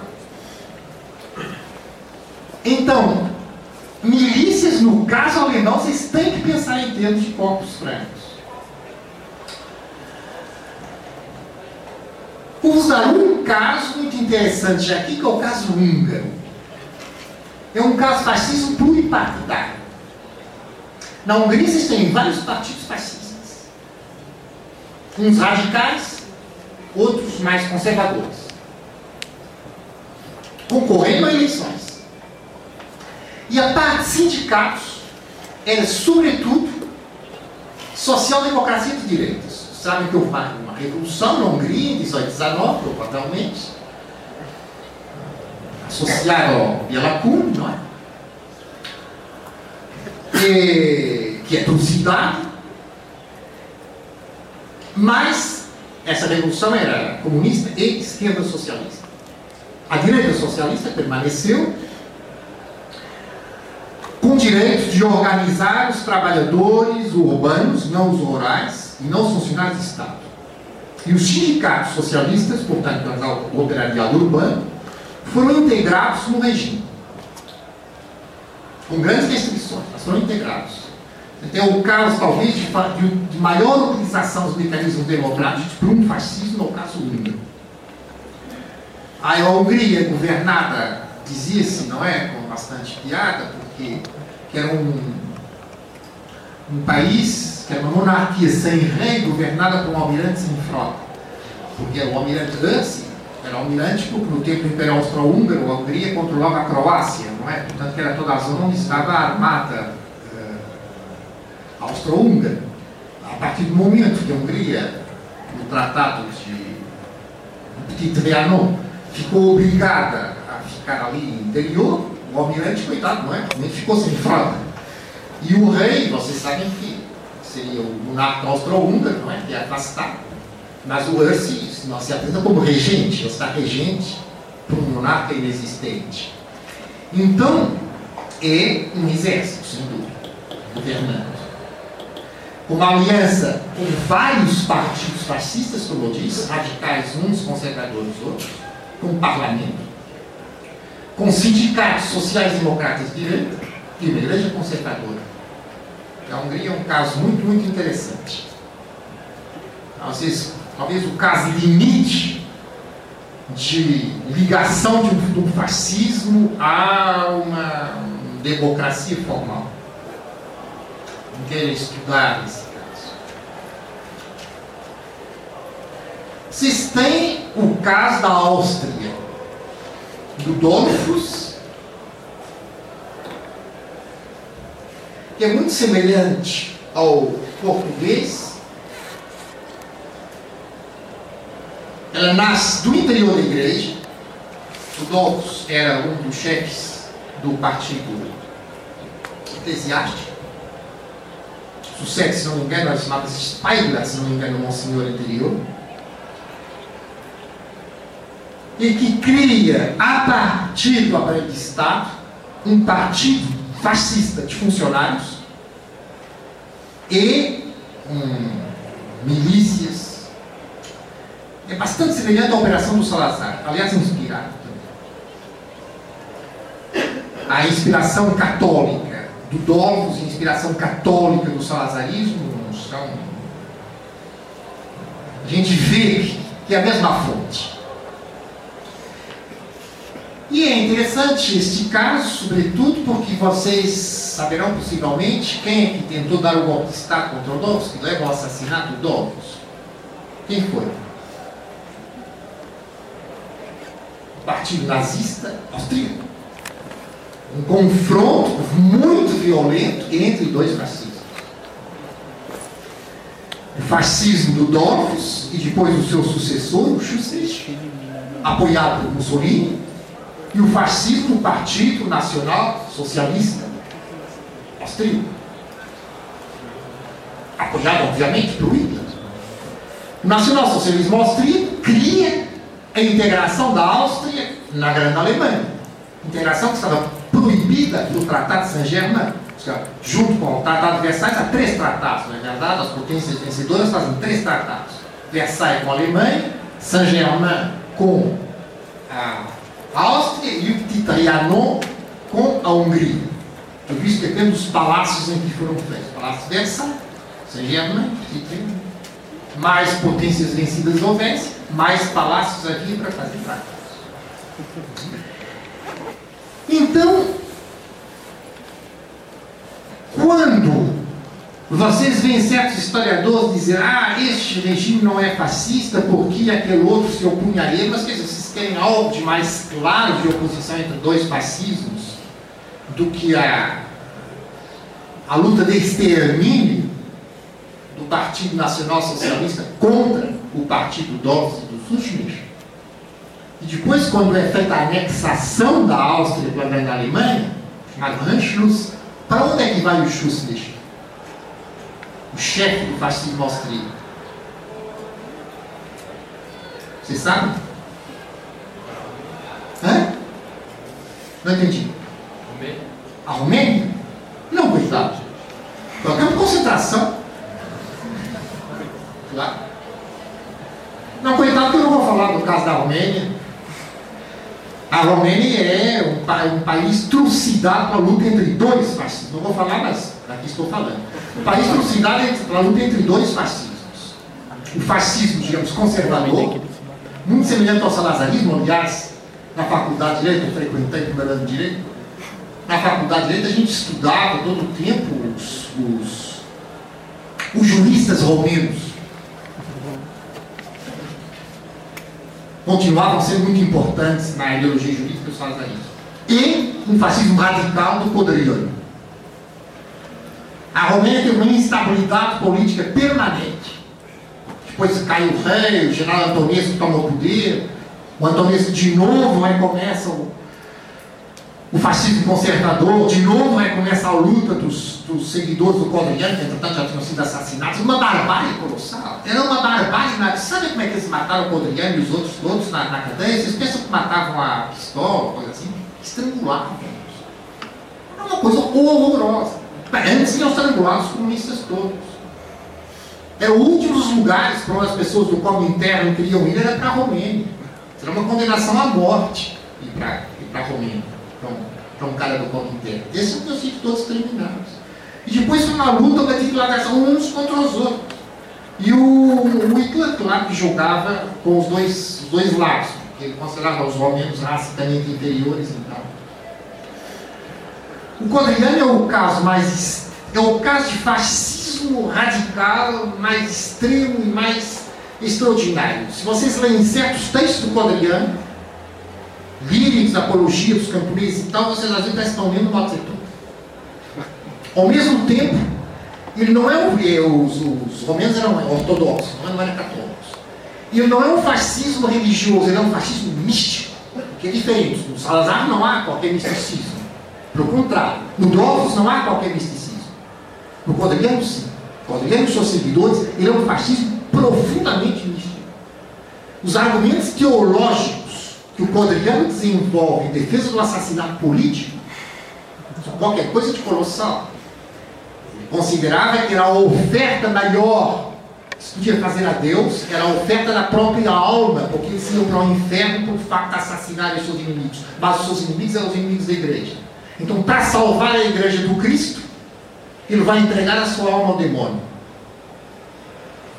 Isso era a maior oferta, dizer, em termos teológicos, isso é uma coisa verdadeiramente assombrosa. Eu nunca vi ninguém teológico, já li vários, por muitas razões, teólogos, sobretudo místicos, ah, do Pama em diante, e na Idade Média também, mas esses tinham outros tipos de preocupações. Como? Codriano? Codriano. Codriano, sim. Vocês encontram muitas coisas do Codriano traduzidas em espanhol, porque os, alguns seguidores do Codriano, pois eu ter sido assassinado, foi o Olha Cima que ficou à frente. Fugiram para a Espanha franquista e eles tinham edições na Alemanha também, depois com a Guerra Fria, claro, eles foram todos integrados. Eles fugiram mais. Na Alemanha se editava em romeno, isso não adianta muito. Embora o romeno é, não é difícil de quer dizer, ler, se condicionar, mas com tempo. É uma língua que não é, é perto para nós. Agora, em Espanha, você tem muitas edições em espanhol. Então você encontra muitos materiais, o Diário do Diário na Cadeia, coisas do Olho Acima, né, edições espanholas durante o tempo do governo. Então é natural que essas coisas se encontrem aqui no Brasil, ou em bibliotecas argentinas. Quem quer procurar aqui, não, te fala. É realmente um, caso extraordinário de, de, de lutas políticas. Outro caso interessante é o fascismo francês, que esse vosso colega já perguntou. São dois fascismos em França. Você não pode falar do fascismo francês. Claro, o do fascismo francês vai ser o quê? A ocupação. Né? Há dois fascismos, da Vichy e Paris. Vichy são das terras, onde há muitos hotéis, como costuma haver nas terras. E então, já que Paris estava ocupado e que é preciso por o governo general Petain, quanto marechal, aliás, então, um perdoe o fantasma de eu ter rebaixado o posto, se era preciso colocar aquele governo em algum lugar, se colocou nas terras de Vichy, que estavam vazias, porque não era ocasião para as pessoas tratar do fígado nas águas, e então encheram-se aqueles hotéis de uma corte seguidores do quem vai para Vichy vão ser os fascistas conservadores, os homens mais próximos da Action Française, os homens mais próximos de uma autoridade ordeira e não sem muita população. Quem vai para Paris ser os fascistas radicais. Essencialmente os três partidos principais do fascismo radical, o Partido Doriot, Partido Popular Francês, o Movimento Nacional Revolucionário, do DA, o grande tecnocrata, DA, Doriot, escreve-se assim, Doriot, e o movimento social revolucionário do homem que tinha sido o principal articulador da Cagoule, que era uma tentativa de refazer em, em França o golpe de generais espanhóis. Isto antes da guerra. E que era o de L'Oncle, tecnocrata também, saído da École Politique. Já agora, se vocês lavam o cabelo, vocês conhecem certamente os produtos L'Oréal, tem uma gama mais sofisticada, que isso aqui é, se não me engano, Clorane, que se chama. Então o fundador, não é exatamente o fundador, ele comprou do mas enfim. Os produtos L'Oréal, que é um homem chamado Schuller, Eugène Schuller, foi ele que fez o programa econômico do movimento socialista revolucionário ele foi um dos grandes articuladores do patronato francês contra o Front Populaire. Foi também um grande investidor na União Soviética, enquanto se podia haver investimentos estrangeiros lá. Ele foi, ele não era um grande capitalista, não havia grande capitalismo na, na França naquela época, não sei da metalurgia. Mas enfim, ao nível francês, ele foi um grande capitalista. Um homem muito hábil, muito capaz de ver as grandes nesse mercado, investir na indústria química, ele percebeu a importância da película fotográfica e cinematográfica. Ele organizou o patronato em formas novas para lutar contra os sindicatos durante o Populaire. Depois ele vai, conseguinte, ligar-se ao Drombre para fazer o programa econômico social movimento socialista revolucionário, depois se afastou. Depois da guerra, quando um historiador o chamou de fascista, pôs um processo em tribunal, que ele ganhou, obviamente. A partir daí foi impossível chamar de fascista, porque ele estava juridicamente correto. Bom, o Deloncle perdeu o poder dentro do MSE, pouco importa para o caso, o que eu quero é chamar a atenção se eu estou insistindo o Deloncle por uma coisa. Houve um homem que foi o chefe, ele criou também revistas, também foi inovador em tempo, revistas para os cabeleireiros, por exemplo, sobre produtos de, de cabelo, que era obviamente para propaganda das suas, da sua marca. Vocês sabem quem foi a certa altura, no começo dos anos 50, chefe de redação dessa revista do, do Eugène Schuller para os, para os cabeleireiros? Mitterrand. Então, Mitterrand começa precisamente nesta área. Foi uma das áreas do fascismo mais radical. Ligado ao, esse grupo de estava o que foi o assassino por excelência da extrema-direita francesa. E eu, com quem havia relações afinidades, se não me engano, a mulher do Mitterrand é prima da mulher do Filiol, uma coisa assim. Filiol era um cara extraordinário. Uma vez ele se zangou com a esposa e lá agarrou a esposa para os colarins, no caso a esposa teve colarins, e colocou fora da janela. Aí a esposa aceitou, não é? Senão ele largava, aí colocou a esposa na dentro. É o homem que organiza, eles recebiam dinheiro, isso no tempo da Caruso, diretamente do Mussolini para organizar os assassinatos internos, dentro da França, dos refugiados políticos italianos. Os irmãos Rosselli, se não me engano, era o nome. Então, tudo isso era organizado no Filiol. E depois, o Darnon, se vocês quiserem, que é o chefe das milícias, que acabaram depois sendo integradas no État français, na altura em que, o, em que Vichy já não mandava, não é? Porque já toda a França estava ocupada, o Darnon.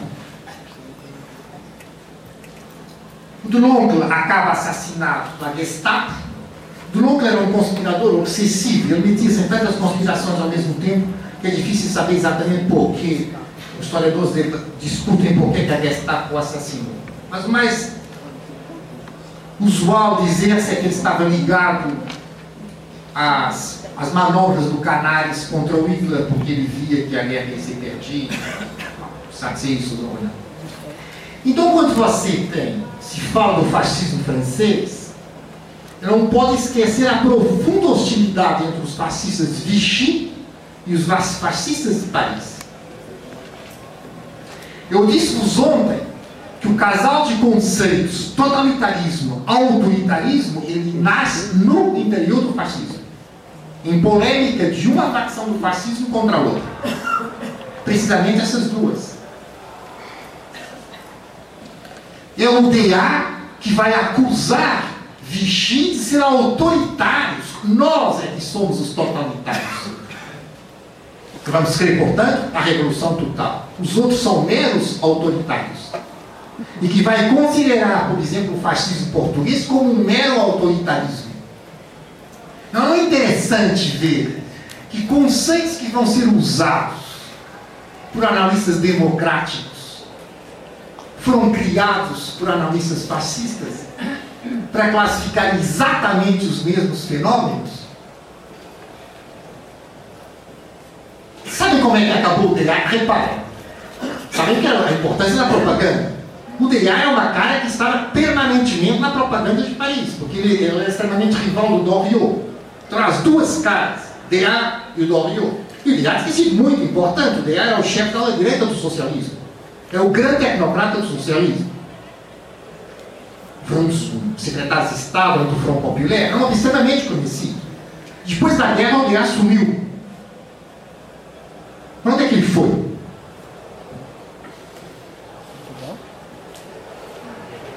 Ninguém sabe? Argentina, não. convento italiano. E nesse convento, ele saiu e foi a congressos universitários. Com outro nome, claro. Esqueci, mas como é que não conheço? Não conhecia? Ele morreu no convento. Ele ter morrido no congresso, por exemplo. Isso é extraordinário, não é? Eu sempre achei isso extraordinário. Nunca vi explicações sobre o fato, eu aquilo como comum. O cara vai para um convento, vai a congresso universitário, que ninguém conhece.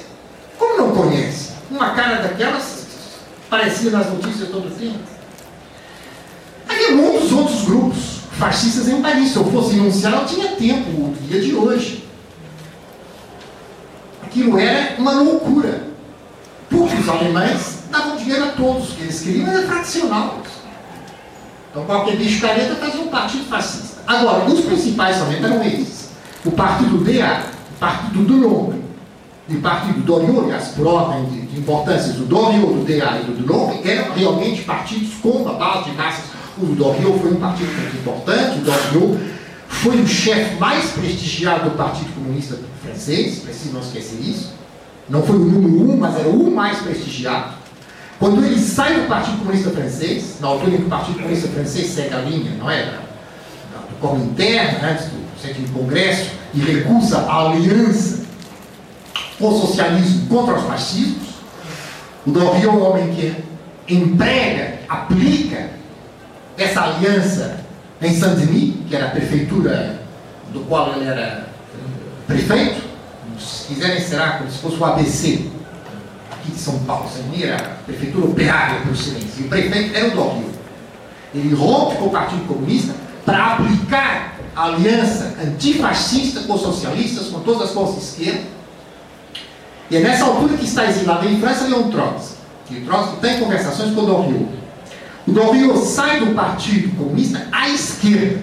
O Doriot entra no Bureau Londres-Amsterdã, que era o bureau que reunia a oposição de esquerda ao stalinismo. O Sneevliet, que era o mais importante de todos na Holanda, uma figura muito importante, que infelizmente caiu na ignorância. O Andrés Nin, o grupo do Andrés Nin em Espanha. O Trotsky, até a altura do Trotsky romper com o Bureau Londres Amsterdã e fundar a Quarta Internacional. E isso é uma parte que os biógrafos do Doriot, no geral, esquecem. Esquecem que a passagem dele do Partido Comunista para a extrema-direita não foi reta. Ele primeiro passou mais à esquerda, para o anti-stalinismo de esquerda. E depois, a partir daí, é que ele vai fundar um partido fascista. Agora, com esse esquecimento, vocês têm duas coisas curiosas. Os historiadores que fazem a biografia do Doriot, na generalidade dos casos, não referem essa passagem. E o Pierre Bouet, conceituado historiador trotskista francês, quando faz a grande compilação editada da Minuit chamada Trotsky en France, que é a, a, compilação de todos os textos do Trotsky relativos à política francesa, não inclui nenhum dos artigos da relação do Trotsky com o Doriot. Nenhum.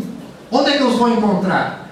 Na edição dos artigos do Trotsky feitas pela Pathfinder, Pathfinder nos Estados Unidos. Aí sim, aí se encontra. A tesoura é muito, muito ativa nessas, nessas, no fascismo, na história do fascismo. Durante anos e anos e anos, porque eu li essas coisas, continuava com aquela convicção, Doriot diretamente, Partido Comunista para a direita. E nunca passou pela cabeça a importância das, das relações, que aliás eram lógicas, não estou fazendo qualquer ataque aqui neste caso ao Trotsky, eram lógicas, o homem estava à esquerda do Partido Comunista, defendendo exatamente o que o Trotsky defendia. A necessidade de fazer aliança com os socialistas contra o fascismo e não fazer aquela loucura que o Comintern estava propondo. E quando o Doriot começa claramente tendo posições de extrema-direita, o Trotsky diz à altura de romper, não há mais relações com Saint-Denis. Agora, o que é curioso é que isso não seja dito pelos historiadores. O que eu quero então, e que eu quis com este, agora vou parar aqui mais cedo para darem mais tempo para ter mais perguntas, eu quis mostrar de maneira assim muito episódica, como a meu ver, é possível fazer história, a história comparada do fascismo com esses quatro vértices e dois eixos. Tudo que estiver aqui dentro. Mas como não uma liabilidade, há eixos que vão ser dominantes nos casos, outros vão ser dominantes em outros casos, certos vértices, em certos casos, vão ser dominantes, em certos casos, o eixo endógeno vai, dizer, ser fabricado a partir de cima do eixo exógeno, mas você não tem nenhum caso de fascismo que não figura todos eles. Mesmo aquele fascismo de Paris tinha um exército, que era o exército alemão. Os outros tinham um exército, que era o marechal. Não havia soldados, estavam tudo dissolvidos pelas forças da ocupação, mas o marechal não representa o exército. É um exército espiritual, se assim se pode dizer. Então, este é o, o esquema que eu vos proponho de utilização de história comparada de fascismos. Então, dá voltas, se quiserem perguntar sobretudo, não quer condicionar as nossas perguntas, mas enfim, sobretudo, que seria, sobretudo, que seria interessante, vocês perguntar assim, e o caso tal, e o caso tal, como é que entra nesse, nesse esquema? É testar se o esquema é possível ou não.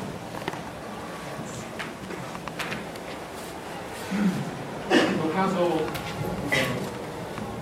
no caso italiano, por exemplo, eh, è verdade que a Igreja Católica apoiou o fascismo, o spatto lateranense del 29, foi um ganho enorme para Mussolini e tudo com o apoio da Igreja, mas também é verdade de que tinha certa, ou seja, a relação entre a Igreja Católica e o regime fascista não era facilmente assim eh, não encaixa não é muito fácil que encaixe dentro de um eixo. Ou seja tinha certa certa dialética era apoio sim mas também tinha competência entre as duas ou seja o regime fascista até chega a ser quase um, outra religião não? outro culto tinha um, tão culto ao chefe do, do regime que a igreja tinha até medo dessa competência dessa concorrência não? Eh, até uma concorrência direta entre, entre as duas coisas. Nesse sentido, eu acho que, não sei, a, a, as análises que fez o, um historiador italiano que é o Emilio Gentile, que se, só tem o sobrenome em comum com, com o filósofo, eh, sobre a questão do, do culto do regime fascista e, e do fascismo como uma nova religião em competência com a igreja, ajuda a entender mais essa questão da, da competência entre as duas instituições. Apoio tem, direto, até quando vão uh, abençoando as bandeiras fascistas que, que, que saem com os navios para a guerra da Etiópia, para a guerra colonial e tudo isso, tudo mais. Não? A responsabilidade da igreja com o regime é mais que reconhecida. Mas também essa questão da competência, que é um pouco. Pode ser que um esquema desse tipo fique um pouco rígido para. Ou, ou tem que fazer essa, essa questão de que tem que mover o, os vértices do, do quadrilátero. Repara, eu fiz dois textos. Onde eu liguei a igreja foi o exército. O eixo igreja e exército eu vou ligar ao, igre- ao eixo que eu chamo de endógeno do fascismo. Isso por si vai pressupor essa concorrência. Eu poderia ter insistido, claro. Isso por si vai pressupor a concorrência. São dois eixos. Eu acho que o Mussolini tentou deliberadamente acalmar o receio quando vai a história da instituição dos crucifixos nas escolas e nos tribunais e tal. Mas pouco depois, Mussolini marca também o limite quando proíbe a ação católica de fazer atividade política. E a ação católica somente. Então, todo o tempo se estava depois já dos dos acordos de Latrão, é? Todo o tempo se estava tentando delinear qual é que é o risco que vai separar as, as funções de ambos. Onde você tem um eco muito bom disso é nos discursos do Salazar.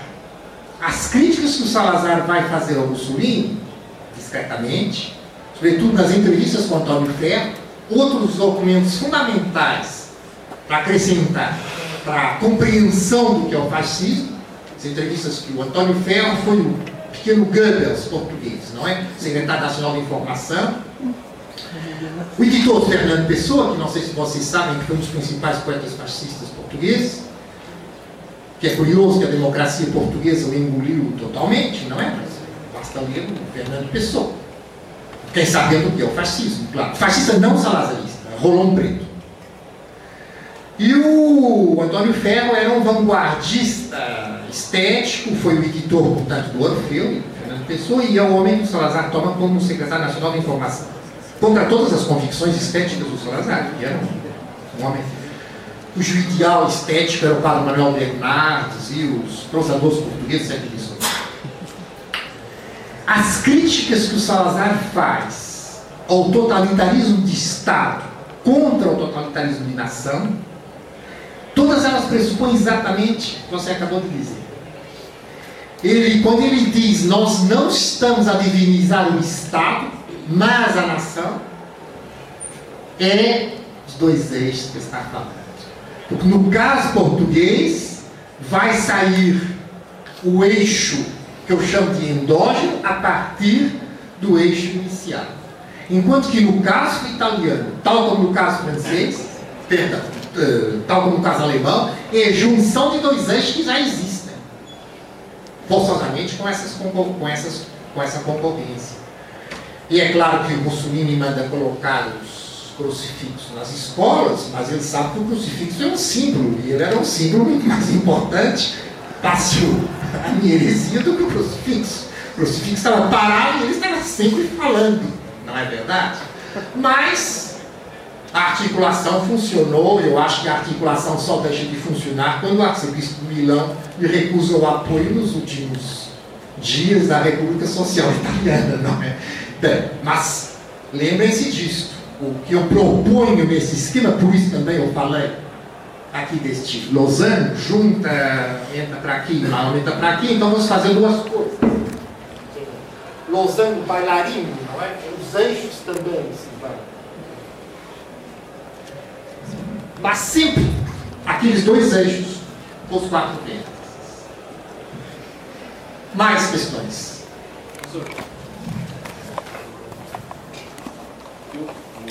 Você está à frente, não viu o outro? É, é, que o senhor falasse mais sobre a ação francesa. Ação francesa. E também tem uma questão que a ação francesa parece que ela se, se espalhou pelo mundo. Né? Teve, é, no Brasil, teve um grupo católico que depois é da origem até FP, né? pelo que eu sei. E depois teve na Grécia, na Argentina. Faça um pouco sobre isso. É, a minha pergunta era sobre se o populismo na Argentina e no Brasil, Vargas e Perón, é, que, que faltaria para ele, qual seria a linha entre esse populismo e o fascismo, especialmente dentro desse? A Action Française ela foi um grande problema para o fascismo francês. Ela foi o ponto de passagem de todos os fascistas. E todos romperam com ela. Action Française é, se você perguntar, a Action Française era fascista ou não era fascista, eu não sei. Eu diria que ela, ela estava no passo imediatamente anterior ao fascismo. Agora, onde você tem a ação francesa transformar-se no fascismo, sabe onde é? Portugal. O salazarismo é a transformação da ação francesa em fascismo. Ou é um tipo de fascismo que a ação francesa apoiou. Tem cartas do Moraes, da prisão, com Salazar, não é? Que estão são conhecidas, menos conhecido é o fato do parlamento português, na altura, a Assembleia Nacional, teve uma, votado uma moção de homenagem ao, ao Moraes depois da morte dele. Né? E tem uma série de colaboracionistas franceses, colaboracionistas Action Française, que migraram para Portugal, depois fugiram, não é? Depois da libertação. E que fizeram, faziam propaganda externa do Salazar, lembrando do Broncat Assar, e todo o grupo francês, direita, Michel Drouin, tá? aquela sauramante do Salazar francesa, Tessine Garnier, claro que ela vai procurar o Salazar a partir desse viés da direita francesa, já depois da guerra, pós-ação francesa. Mas os fascistas franceses, todo o tempo, eles estavam renegando a ação francesa. Quer dizer, ao mesmo tempo, era duplo. Um grande respeito pelo Moraes e ao mesmo tempo acharem que o Moraes estava limitando, limitando, limitando. Agora, a sua pergunta, eu considero o, o peronismo e o, Estado Novo do Vargas como regimes fascistas. Para mim, sem qualquer dúvida. Com um acrescento aqui que torna as coisas muito mais complexas, que é a questão do desenvolvimentismo. Já ontem aqui algum dos vossos colegas, quem colocou. Bom, é, aí eu não tratei disso, nem vou tratar, nem sei como tratar. Porque era preciso pegar a questão de outra maneira e muito mais fundo, e eu já estou velho demais para ter tempo de fazer uma revisão do fascismo em termos de desenvolvimentismo. Quando eu escrevi aquele livro, Labiríntos Fascismo, eu hesitei enormemente, porque havia uma outra maneira de pegar a totalidade do assunto. Só que eu tinha que pegar o desenvolvimentismo. Eu não queria, porque eu antes de morrer ainda queria fazer uma outra coisa, e aí me hesitei. Que é em, a partir do conceito de economia dirigida. Porque o conceito de economia dirigida, você faz a relação com o marxismo social-democrata, com o marxismo staliniano, planificatório, planos permite pensar aquilo que eu defendo, gestores enquanto classe social, que é base da ideia da, da, da economia não? a grande ideia tecnocrática, faz a relação com os capitalismo liberal, Keynes e os qualificadores do New Deal, que convém não confundir, porque eles eram bem opostos na questão do protecionismo, não? e faz a relação com o desenvolvimentismo. Eu optei precisamente por não fazer isso. É a mesma razão também que me leva a optar nos cursos, optar por este modelo, em vez de começar falando da economia dirigida. Mas aí seria fascinante, porque aí eu poderia falar, por exemplo, eu abordei isso ontem aqui muito rapidamente, as relações entre a tecnocracia, aí Vichy, tecnocracia Vichy, e a tecnocracia nacional-socialista, o Speer e companhia, e depois, eu falei isso a propósito do Banco Internacional de Pagamentos tal, as relações entre os vários lados do Banco Internacional de Pagamentos, e depois, o que isso vai ser na criação das comunidades econômicas europeias, na guerra, com Monet, etc, etc. E como a do golismo, aliás, é influenciada, é inspirada pela mesma, porque a extrema-direita, a extrema-direita francesa, ainda dentro da sua resposta, as respostas eu pergunto, a extrema-direita francesa ficou partida em duas, com a, com a ocupação. Porque eram extrema-direita eram nacionalistas. Enquanto nacionalistas, eles deviam ser contrários à potência ocupante. E, portanto, deviam lutar contra os nazistas. Não por serem nazistas, mas por estarem a ocupar o país. Enquanto extrema-direita, eles deviam ser favoráveis ao nazismo. E esse drama, a extrema-direita francesa viveu, e esse drama é que fez a existência permanente de relações entre Londres, Paris e Vichy. Londres quer dizer o general de Gaulle.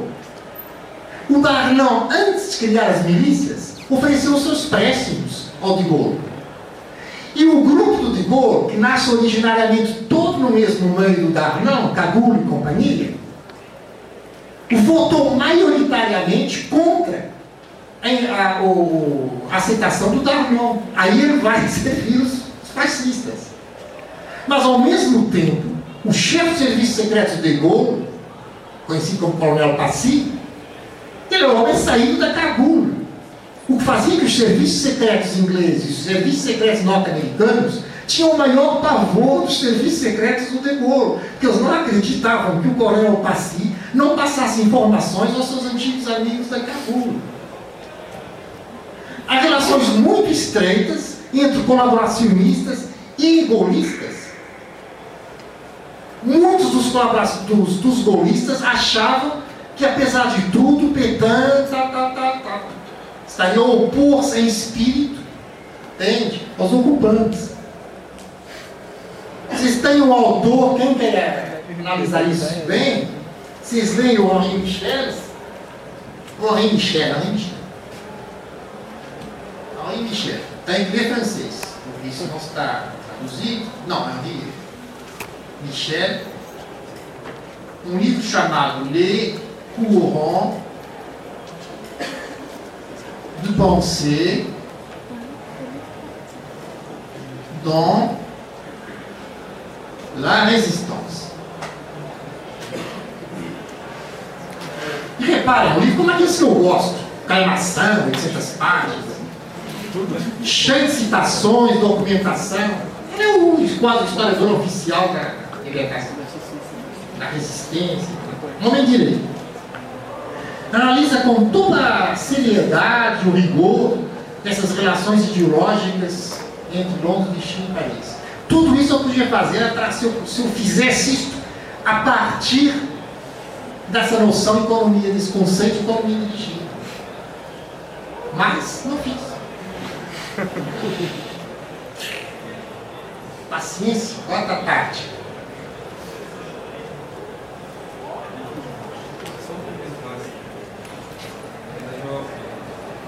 É, recentemente eu vi um artigo sobre o PPF e eu fiquei bastante chocado, porque eu não conhecia nada quase, com a.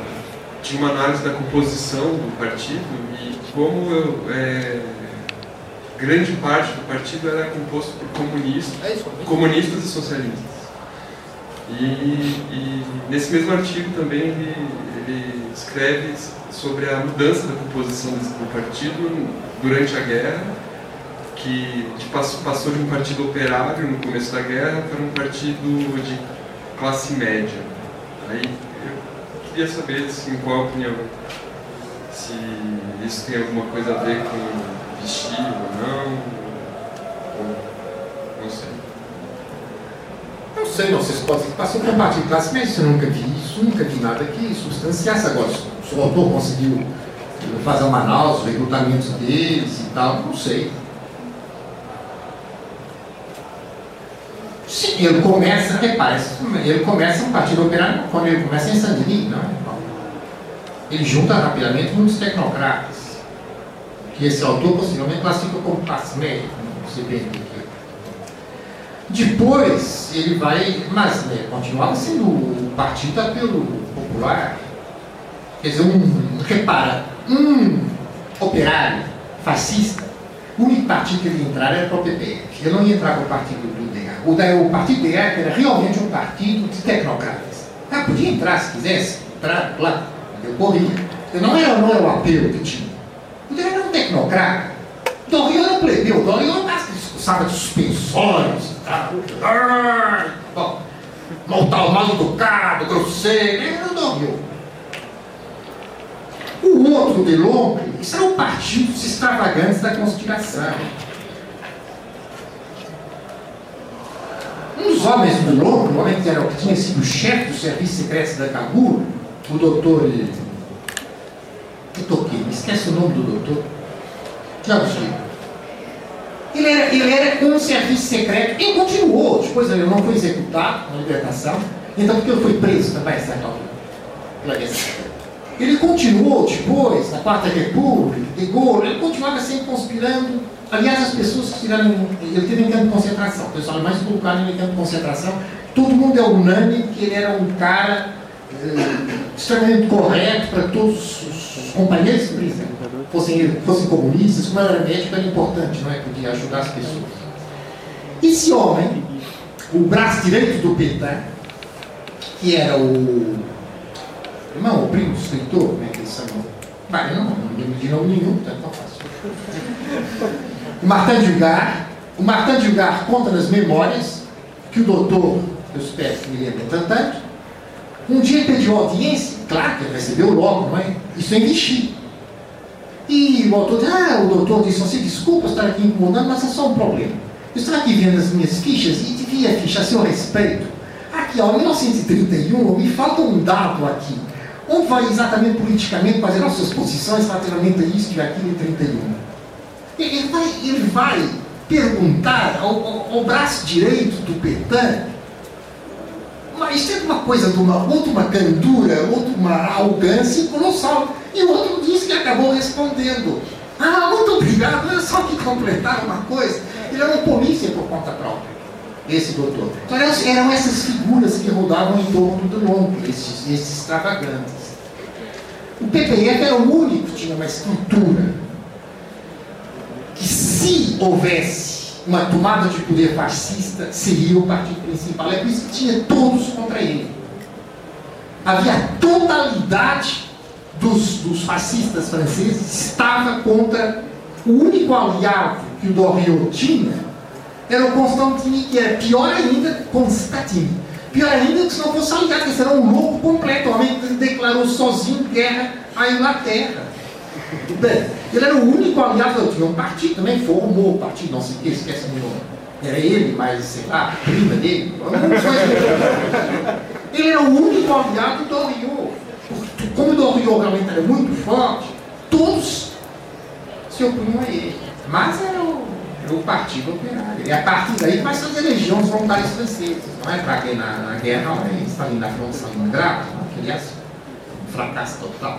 Mais questões eu começo trabalhando, tratando aqui da última uma parte. Mais perguntas?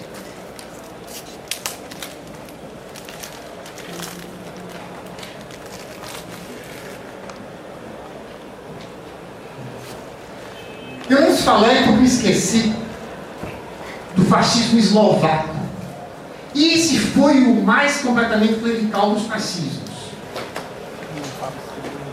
Ele, aí, tudo nasce da igreja, do partido e as milícias. O enquadramento das milícias era feito por, por padres. O sobretudo era um monsenhor, depois morreu um vai outro, esquece meu nome, ele foi enforcado depois da guerra pelo governo tchecoslovaco. O Vaticano defendeu sempre até o fim. Imagina aqueles padres sotaina, porque os padres andavam de calças, não, não andavam de sotaina.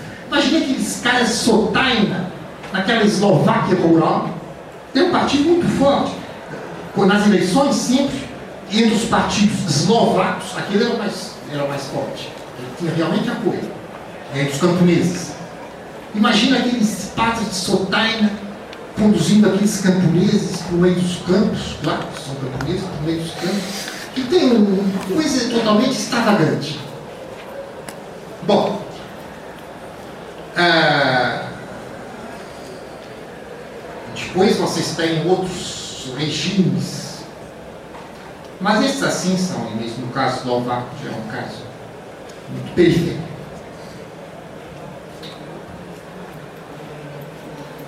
Mais questões eu passo para frente? Se possível, eu gostaria que o senhor comentasse o fascismo grego. Tá. Era boa essa.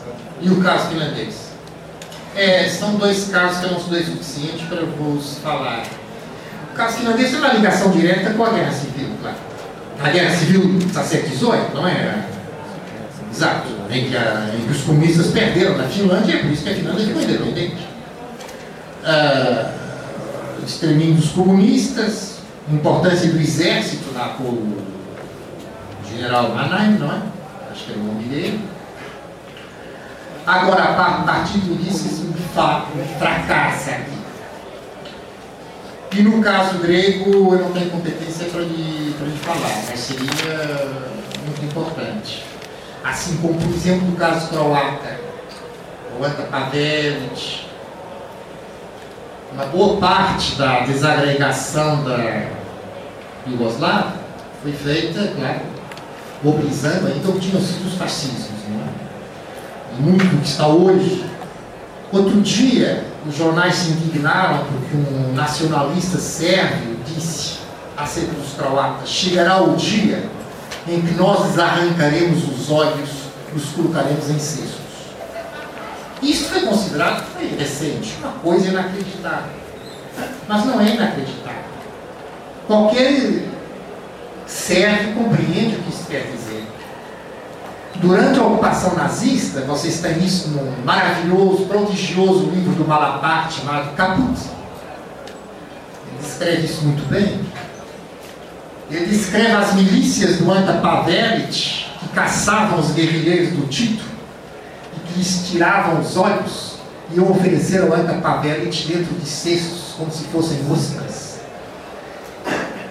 E ele, Karl Malaparte, descreve o Anca Pavelic dizendo, ó, está vendo que me deram os meus guerrilheiros, as minhas, minhas milícias? E o, o Malaparte, claro, Sibarita e Gourmet dizendo, ó, oh, ostras! Não, dizer, são olhos, são os olhos dos comunistas. Entende? Isto é o que está por detrás da memória e da mente de qualquer série, de qualquer croata hoje. Mas é esquecido, obviamente, ou não explicado a nós aqui. Essas coisas lá são muito recentes. Portanto, quando esse nacionalista serve, nós arrancaremos os olhos e daremos em. É, é isso que o Malaparte conta. Leiam a, a pele. E a pele é a obra gêmea do Capucci. Leiam a que é a libertação italiana, a libertação americana de Nápoles, e leiam o Capucci. São as zonas da Europa ocupadas por Alemanha nazista, sem esquecerem que o Malaparte foi um fascista que rompeu com o fascismo, que lutou depois militarmente contra o fascismo, que se aproximou dos comunistas e que deixou em testamento a sua casa, maravilhosa casa, a República Popular da China. O fascismo é muito complexo. Ah, é um grande escritor.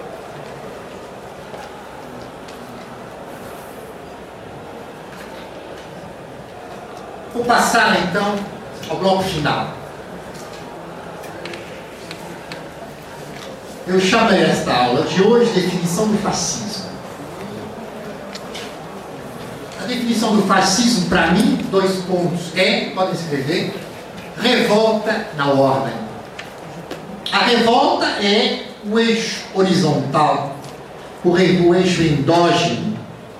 A ordem é o eixo vertical revolta na ordem, a violência, para sustentar a ordem. Infelizmente, não está aqui o vosso colega Douglas, que tem o hábito salutar de andar com o meu livro sobre fascismo debaixo do braço. Senão eu lia o começo dessa, desse livro, em que eu cito para todos os chefes fascistas esta, a repetição desta ideia, a revolta na ordem. Nós somos aqueles que estamos fazendo uma revolução para que não haja desordem. Ou nós estamos fazendo uma ordem da revolução. O que é que seja, você tem esse casal de conceitos. A revolta na ordem. A revolta na ordem é a ideologia política, aquela manobra que eu vos falei ontem. Usar os bandidos para chegar ao poder.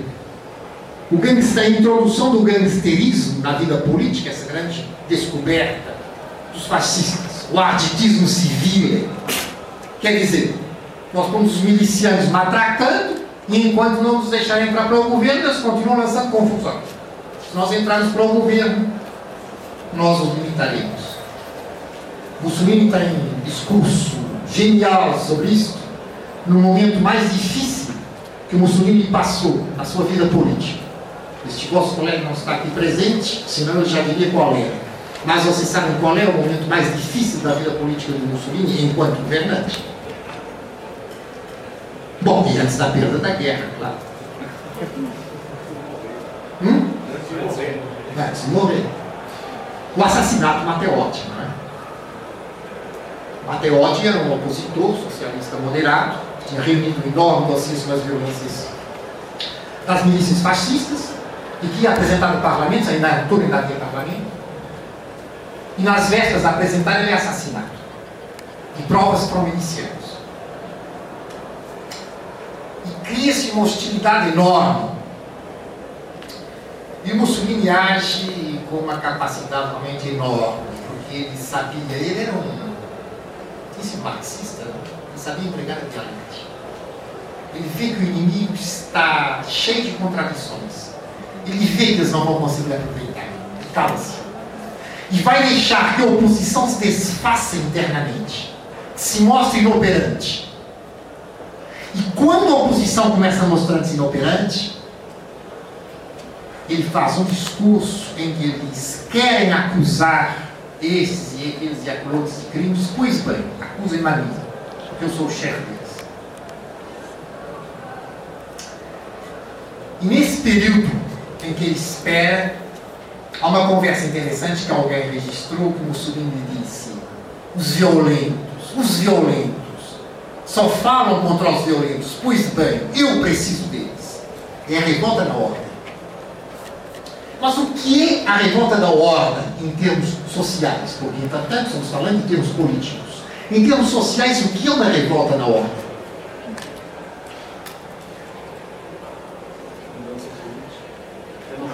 A renovação de elites. A ordem é a manutenção da estrutura. Lembra aquilo que existiu ontem? O regime socialista pretende, mal ou bem, pouco importa para o cara, substituir uma situação por outra. A democracia burguesa pretende, aparentemente, manter o mesmo sistema. Ali há algo diferente. Pretende manter o sistema com outros, beneficiando dele. O que eu vos dizia do operário revoltado sem consciência de classe. Ele quer ser o patrão. A revolta na ordem é a substituição de umas elites por outras. Aí vocês têm que se colocar no contexto cultural da época e com a enorme importância do tema da decadência. Da decadência da história, decadência civilizacional. O livro do Spengler, O Declínio do Ocidente, da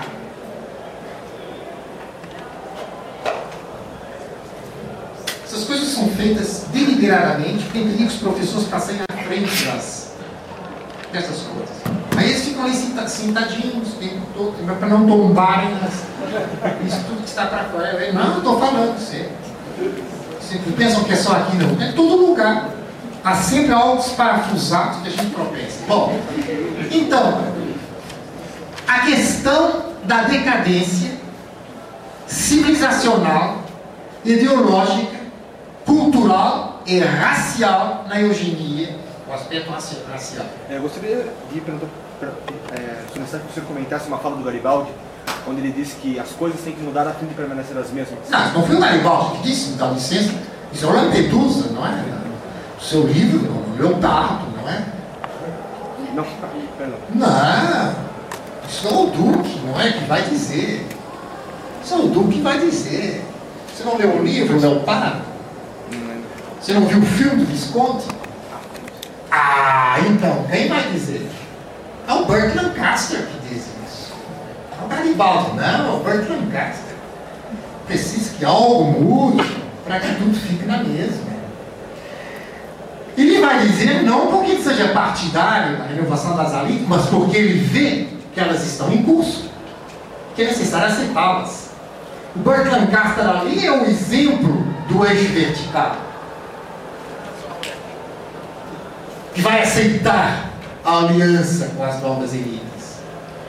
Preciso que tu, que algo mude para que tudo fique na mesa.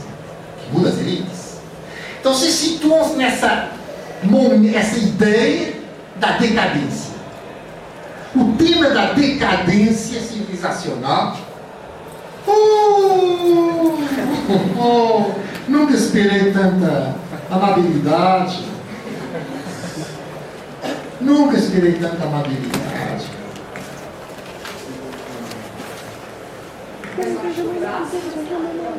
É, tomar só segurar na mão. Eu cito Ernst von Salomon, que, de, que fala uma renovação da ideia do Estado, que seria revolucionária nos métodos, mas conservadora na natureza.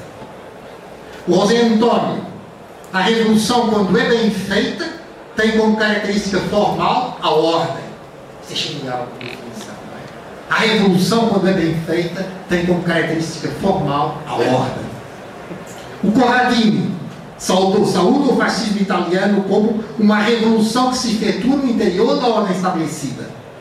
E Mussolini diz: nós damos ao luxo de ser aristocratas e democratas, conservadores e progressistas, reacionários e revolucionários. Que é a melhor destruição dos conceitos. Vocês veem como isso é pós-moderno? ah, você ri? Eu não rio, não.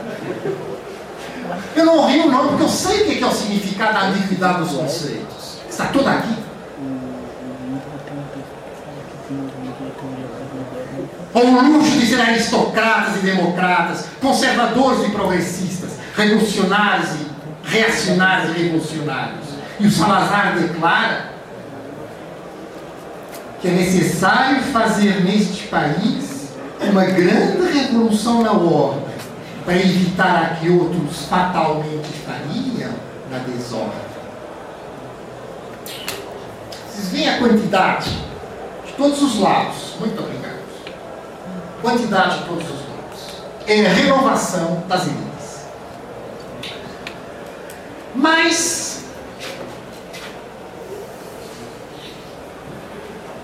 Ah, eu estava falando da, da questão da, da decadência.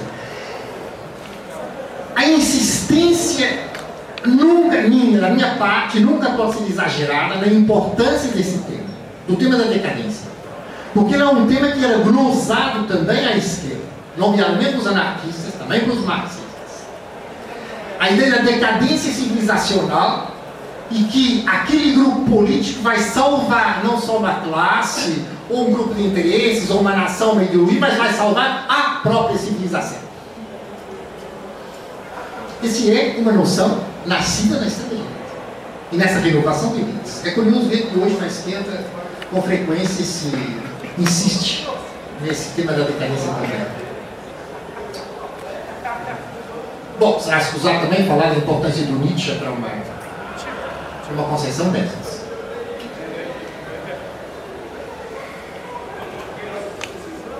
Ainda aqui, a relação do fascismo com as democracias liberais é muito forte.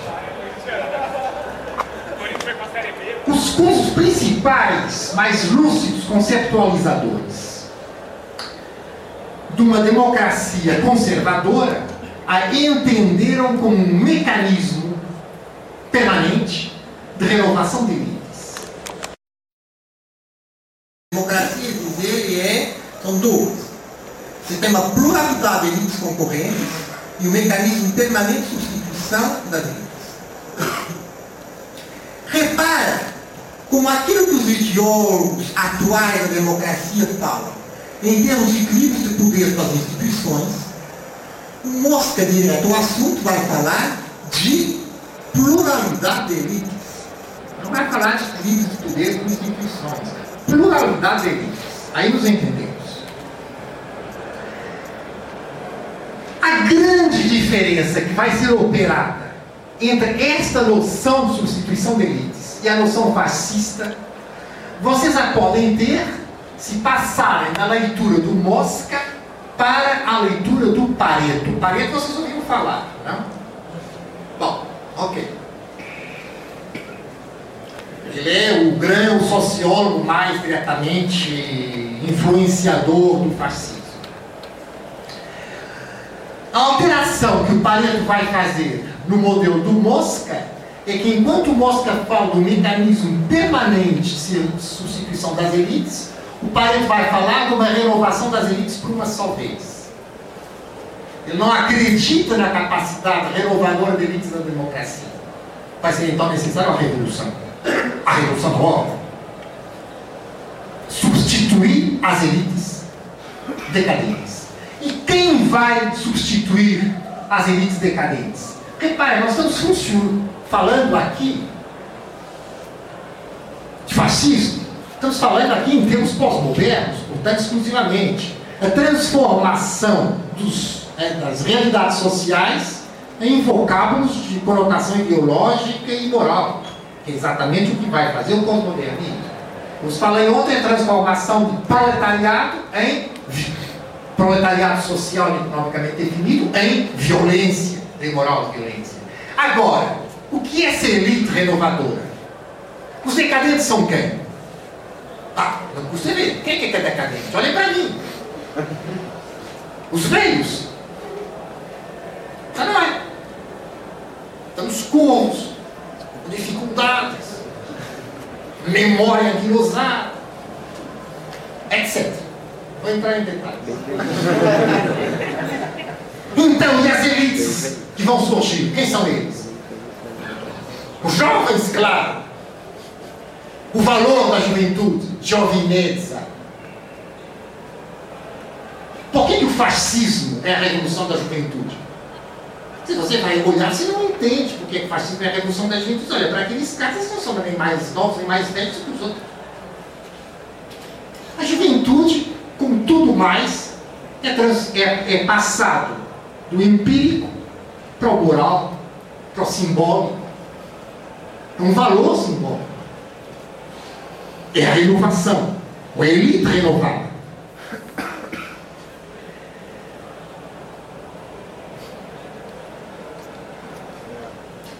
Nisso, você tem sempre a possibilidade de passar para o racismo. Eu dedicarei duas aulas ao estudo do racismo, porque ele é realmente muito importante a questão do fascismo e as suas consequências históricas. No entanto, uma minoria de fascismos é que foi racial. O que quero mostrar desde já é que está sempre preparado nos fascismos a passagem ao racial, com a condição de você dar uma conotação biológica a termos que estavam com uma conotação não biológica. Basta que você considere juventude num sentido de nova raça. Renovação das elites como renovação da raça. Ou liquidação de uma raça por outra. Parasita você vai dar um valor biológico, judeu. E aí fora. Mas o quadro conceptual é o mesmo. Biologizado ou não. As consequências foram muito diferentes. Isso a gente terá a oportunidade de ver. Sobretudo no ano de mal. Agora, há um, eu falei do Drier La Rochelle ontem um grande escritor francês, colaboracionista, suicidou, ele se escondeu depois da liberação, acabou se suicidando, muito lúcido, pensando no que podia ser o pós-fascismo, se chama Pierre Drieux La Rochelle. Três palavras, mas se vocês procurarem no bom catálogo, está em, entra em Drieux, porque o nome dele realmente no sistema de sobrenomes franceses, começa livro. E ele tem um livro que é talvez o melhor dele, que é o Gilles, é o, exatamente o Poudre La Rochelle. Ele tem um livro que é o Gilles, que é. Você conhece? Eu, eu procurei o Gilles. Ah, é? Não, você tem isso na Folio, tá? Então, na Galimar está na Folio. É, é barato, né? O Gilles é a história do percurso de um fascista e logo no começo, no percurso de alguém que se torna fascista. É ele. Logo no começo, o cara sai da guerra muito mutilado, anquilosado lá. E ele começa namorando uma menina judia da, da alta burguesia. Ele não gosta dela, mas enfim, namora com ela. Ela leva ele à casa. A toda a percepção antissemitismo, claro, está ali colocada, não é? E ele entra naquela casa, uma bela casa, uma boa casa da alta burguesia francesa, os móveis, os quadros. Diz o Drier La Rochelle, são logo as primeiras páginas. Uma certeza interior apossou-se dele, a de que um dia ele seria dono de tudo aquilo. Isto é colossal. A arrogância daquela elite que tem direito de roubar. Vos falava ontem que o caráter imperialista do fascismo era um caráter pré-capitalista, era, era, não era o expansionismo do capital, era a verdadeira conquista. Vocês se lembram de eu ter falado disso? É isto, entendeu? Aquilo um dia há de ser dele. Isso é dito positivamente, não é dito negativamente. Ele é é um observador perfeito, perfeitamente lúcido das fraquezas do fascismo e do que achava os seus ideais. Nesse livro é estranho que faz um elogio tanto a Hitler quanto a Stalin. Ah, não é estranho, não. Ou você pensa que o Pacto Germano-Soviético apareceu por acaso? ah, é estranho, né? Para eles o Stalin, porque ele não era, ele não considerava os eslavos infra-humanos. O Stalin não homem tinha, para ele, definitivamente nacionalizado a revolução.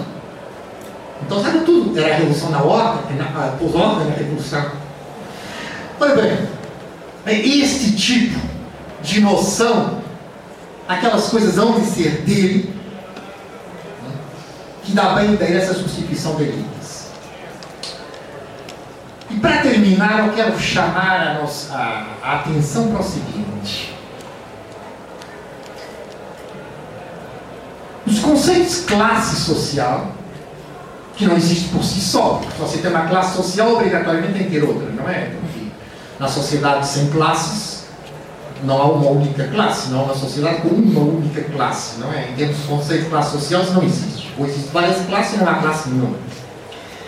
Então, o conceito de classe social, portanto, a articulação de classes, as classes são igualmente complexas, que todas as classes existentes são complexas, têm estruturas internas distintas, mas um grau de complexidade idêntico.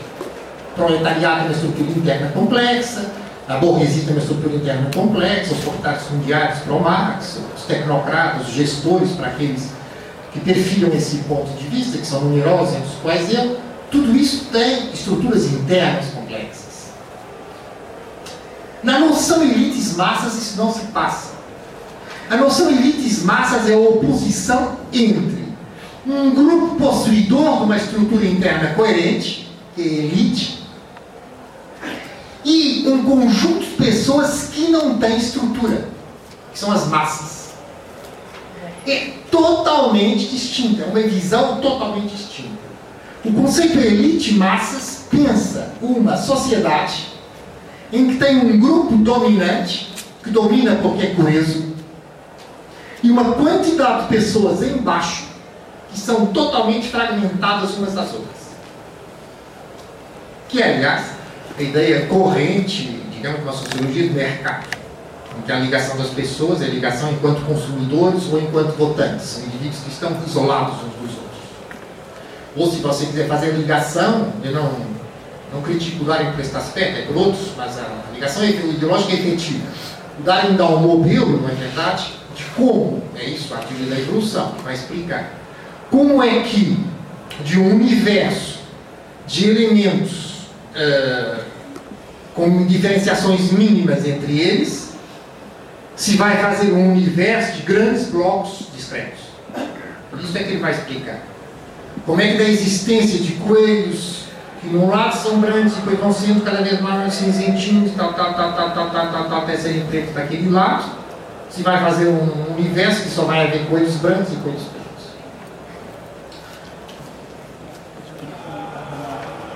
para a teoria das, das, da ligação elite-massas, eles vão pegar essa primeira fase do modelo da darwiniano, os elementos todos divididinhos uns com os outros, ligados pela votação. No caso fascista, isso não existe, ligados pelo plebiscito.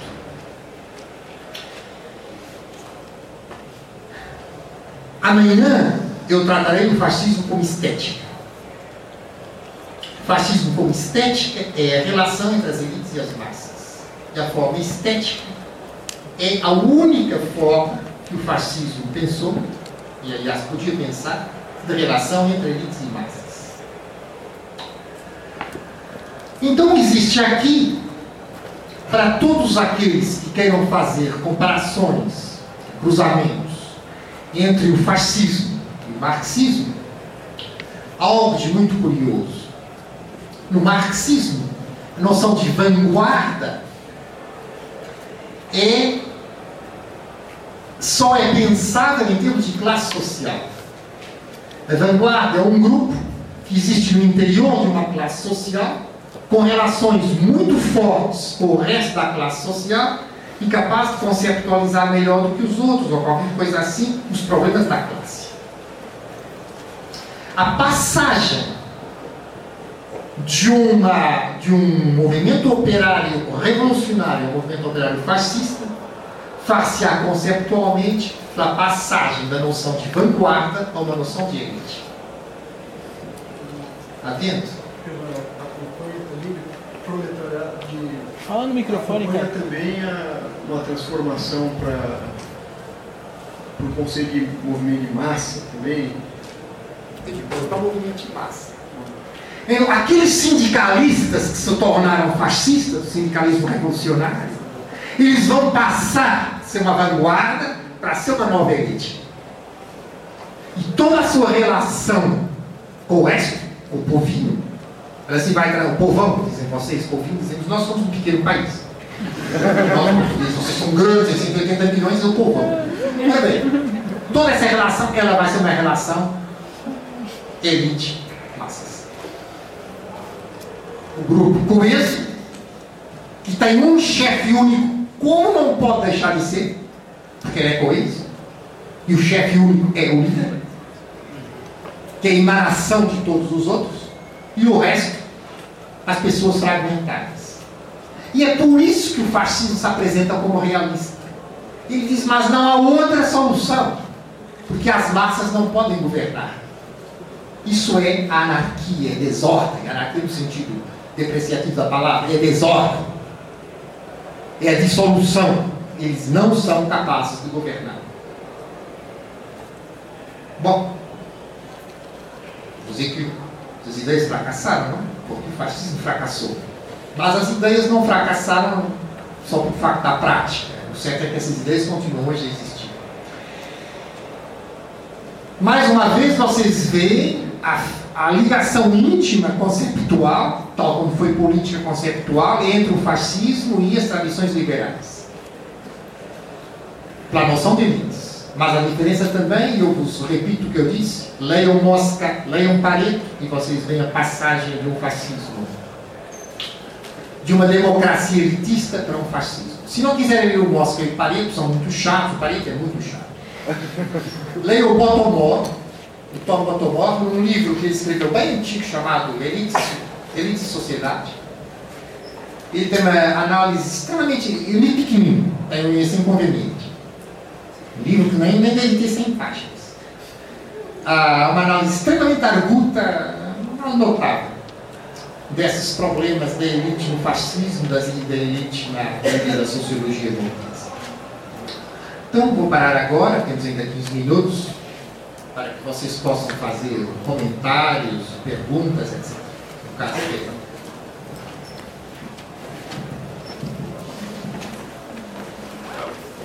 Precisa falar mais dessa relação do liberalismo e o fascismo, que até o artigo do Marcuse né, ele comenta isso, a relação entre o liberalismo e o fascismo.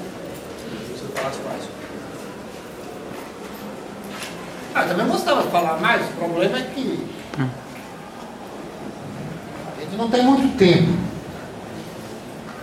Aí eu posso só indicar eixos de abordagem que me parece que seriam os bons eixos de abordagem para fazer isso. Nessa questão da noção da renovação de elites, vou lhe dar um exemplo, talvez isso ajude assim, um exemplo que eu estou vendo que possa ir mais direto à questão. Há uma entrevista, você sabe quem é o José Antônio? O chefe fascista, criador da Falange de Espanha, não é? José Antônio Primo do Rivera, só que não se chamar Primo do Rivera porque o pai dele, Miguel Primo do Rivera, tinha sido um ditador, não é verdade? Ditador militar no final da monarquia. Então, Primo do Rivera é o pai, José Antônio não é José Antônio. Então, José Antônio é o criador da Falange, é o fascismo espanhol. José Antônio tem uma entrevista muito interessante em que ele diz, se não me engano, é um, um jornal inglês. Ele se eu fosse inglês, eu era um conservador liberal. Porque a Inglaterra tem já firmemente estabelecida um mecanismo de renovação das elites. Mas a Espanha não tem. E em Espanha só é possível através de nós, através do fascismo. Repara, quem está falando é um aristocrata. Ele era marquês de não sei o quê, não, não era um grande de Espanha, porque eram títulos mais recentes. Mas enfim, ser marquês já não é mal mesmo, que não seja de título antigo. Marquês de Estela. Tanto era um homem da da nobreza, menino. dizer é a, nós temos que fazer uma revolução fascista em Espanha para instaurar um mecanismo de renovação das elites. Depois, mais tarde, poderá ser que isso fique institucionalizado. E nessa altura vem quem? Quem que pode vir em Espanha depois, mais tarde? Quando ficar institucionalizado agora?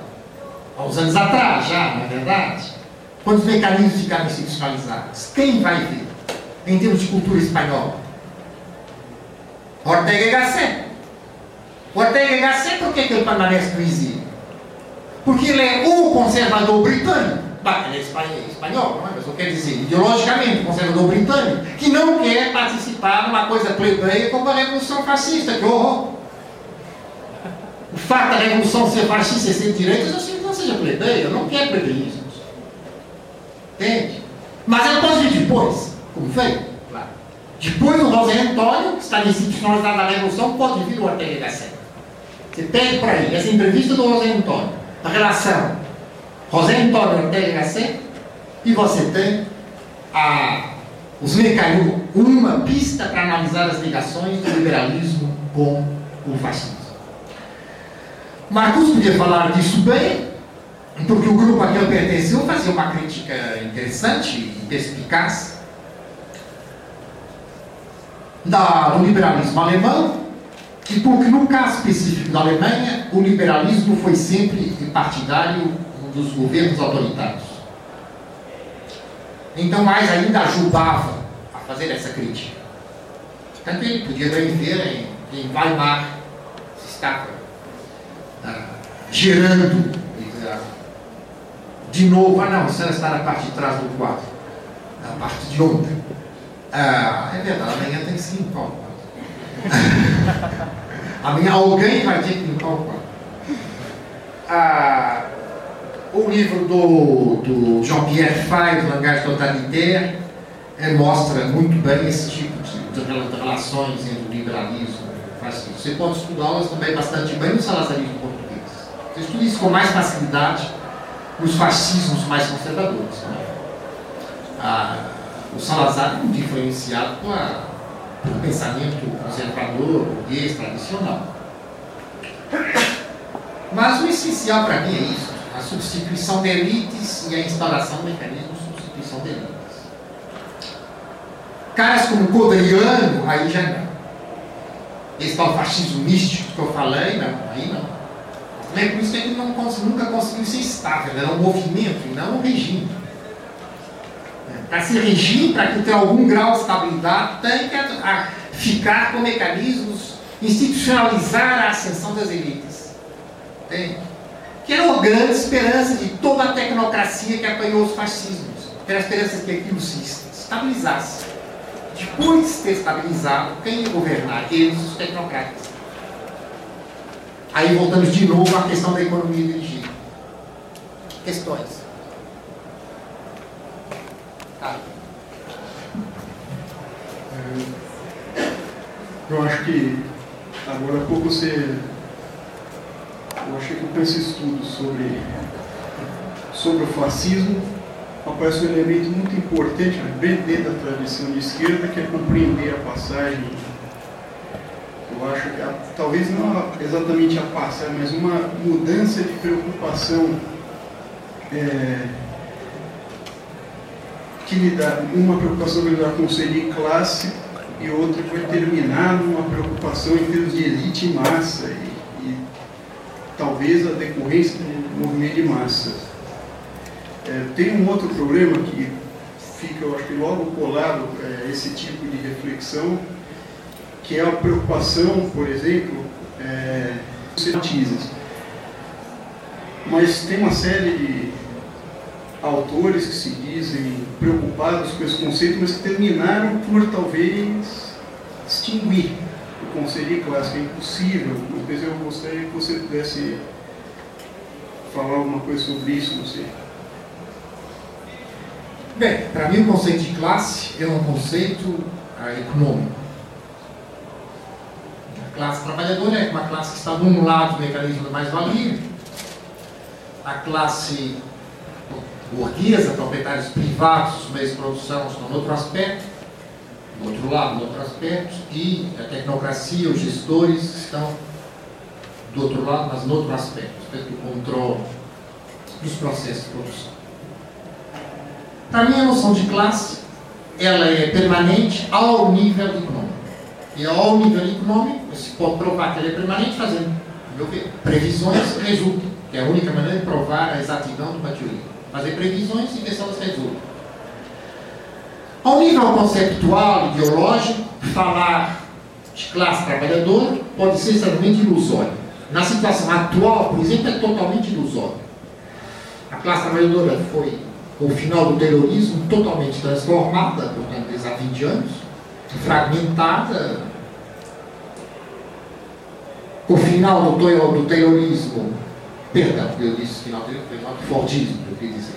O final do Fordismo, não por acaso, não é, seguro, não é coincidência, claro. Acabam as profissões chamadas profissões liberais, que são todas elas proletarizadas, entradas no sistema proletário. Então, você tem hoje uma situação em que os, os, trabalhadores não se reconhecem como idênticos uns aos outros em termos culturais. Isso já existiu há outros tempos na história.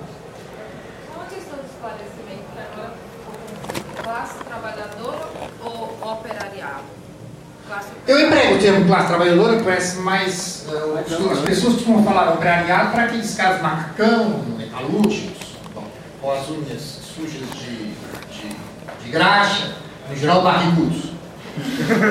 E será que chamar operariado um cara, uma mulher que está em casa processando no computador, numa relação se diz que ela é trabalhadora independente, na realidade é uma assalariada que está arcando com todos os custos sociais da sua situação. É difícil chamar de operário, não é? É uma questão de convenção. É por isso que eu prefiro classe trabalhadora, parece mais, neste caso, mais neutro de, de, de carga é, é, ideológica já, já, já pré-aplicada. As classes assumem um perfil, eu, vocês perdoem pela banalidade que eu vou dizer, mas as coisas quando são verdade, às vezes são banais. Elas não perfil uma luta de classes. Se fala muito na extrema esquerda de maneira depreciativa e da Segunda Internacional. E aqueles que apreciam não falam do. E aqueles que gostam da Segunda Internacional falam só do seu aspecto reformista. No fundo, todos falam do mesmo. Há uma burocracia, só que uns são um que bom uma burocracia, e outros dizem que horror uma burocracia. Eu não creio que seja esse o aspecto principal da Segunda. A Segunda Internacional aparece numa época idêntica a essa. O operariado que havia antes, aí sim pode falar do operariado, eram operários de manufatura, muito restritos, e em poucos anos, muito poucos anos, depois da Comune de Paris, vem uma, uma vasta proletarização com a grande revolução agrícola, não é feita porque a grande revolução produtiva do capitalismo não é na indústria, na agricultura, claro. Antes era necessário 95% das pessoas para produzir os alimentos para a totalidade da população e hoje bastaria 5% das pessoas para produzir os alimentos para a totalidade da população. Se vigorasse o programa ecológico, de um dia para o outro, no espaço de um ano vocês tinham morto, digo vocês, vocês devem gostar do programa ideológico, do programa ecológico, tinham morto 95% da população mundial, se não 99%. Se existe hoje o fim da fome, ou se a fome ela vem quando existe, da falta de dinheiro para comprar alimentos, mas nunca da falta de alimentos, isso deve ao capitalismo. O capitalismo não fez nenhuma crise da alimentação, o capitalismo resolveu a crise. Isso que eu estou dizendo, aliás, é o Marx disse também, ou às vezes tem coincidências. Então, com essa grande renovação da produtividade agrícola, se liberou massas colossais de trabalhadores, foram lançados para todo mundo. Os tais italianos, o Corradini dizia, mas a imigração italiana, a nação proletária do mundo e tal, o que é? Então os caras lançaram escola de agricultura que não eram necessários. A força de trabalho da Argentina, do Brasil, dos Estados Unidos, é toda feita de europeus. Desde a Ucrânia, da Suécia, da Finlândia, lançados para todos esses países. Quatro décadas de imigração de milhões e milhões de pessoas. E dentro da Europa a mesma coisa. Então, uma classe trabalhadora que se renovou completamente. As organizações de luta dela são incapazes de comportar isso. E o que, é que faz a Segunda Internacional? Ela organiza essa gente enquadramento não só político como cultural. As pessoas não tinham quaisquer direitos políticos, não podiam votar. Tá, tá, tá. Ela organiza-os em cooperativas. Ela põe interferentes, não podiam votar para os, para os perfeitos, não importa. Vamos governar a vida nos nossos bairros. Vamos fazer nós os nossos espetáculos. Isso foi a obra da Segunda Internacional. Foi converter aquela confusão enorme, aquela babel que se tinha transformado a classe trabalhadora, a classe trabalhadora econômica, convertê-la em algo extremamente homogêneo culturalmente. E essa obra durou até uma data recente, até o fim do até o fim do Fordismo. Vocês, alguém aqui gosta de música chamada clássica? Você deve conhecer então as obras do Weber, que são extremamente difíceis, não é? Secas e com execução altamente complexa. Você sabe para quem é que fez as, para quem ele escrevia os coros, as obras corais, o Weber tem estreado? Eram os coros operários alemães, os coros sociais-democratas. Você imagina uma cultura operária tão funda, tão sofisticada, que eles podem criar as obras do Weber, que se hoje são difíceis, na época mais difíceis ainda eram, que eram obras de vanguarda, completa ruptura. Você pode imaginar o que é um compositor, um compositor de vanguarda atual, muito difícil de executar? Fazer as suas obras serem estreadas na periferia do, de São Paulo? Essa é a diferença. Foi neste meio que o fascismo apareceu. E ele destruiu isso. Onde ele vigorou, ele conseguiu destruir isso. O Hitler destruiu isso totalmente na Alemanha. A Alemanha criou uma arte moderna diferente da arte moderna criada em Paris. Criou na pintura, criou na música, não era difícil, porque na música Paris não valia nada, mas criou na pintura, criou no teatro, criou no cinema. Tudo isso foi destruído pelo nazismo. Não deixou rastros, a não ser nos livros, para não há continuidade. Historicamente se rompeu o fio.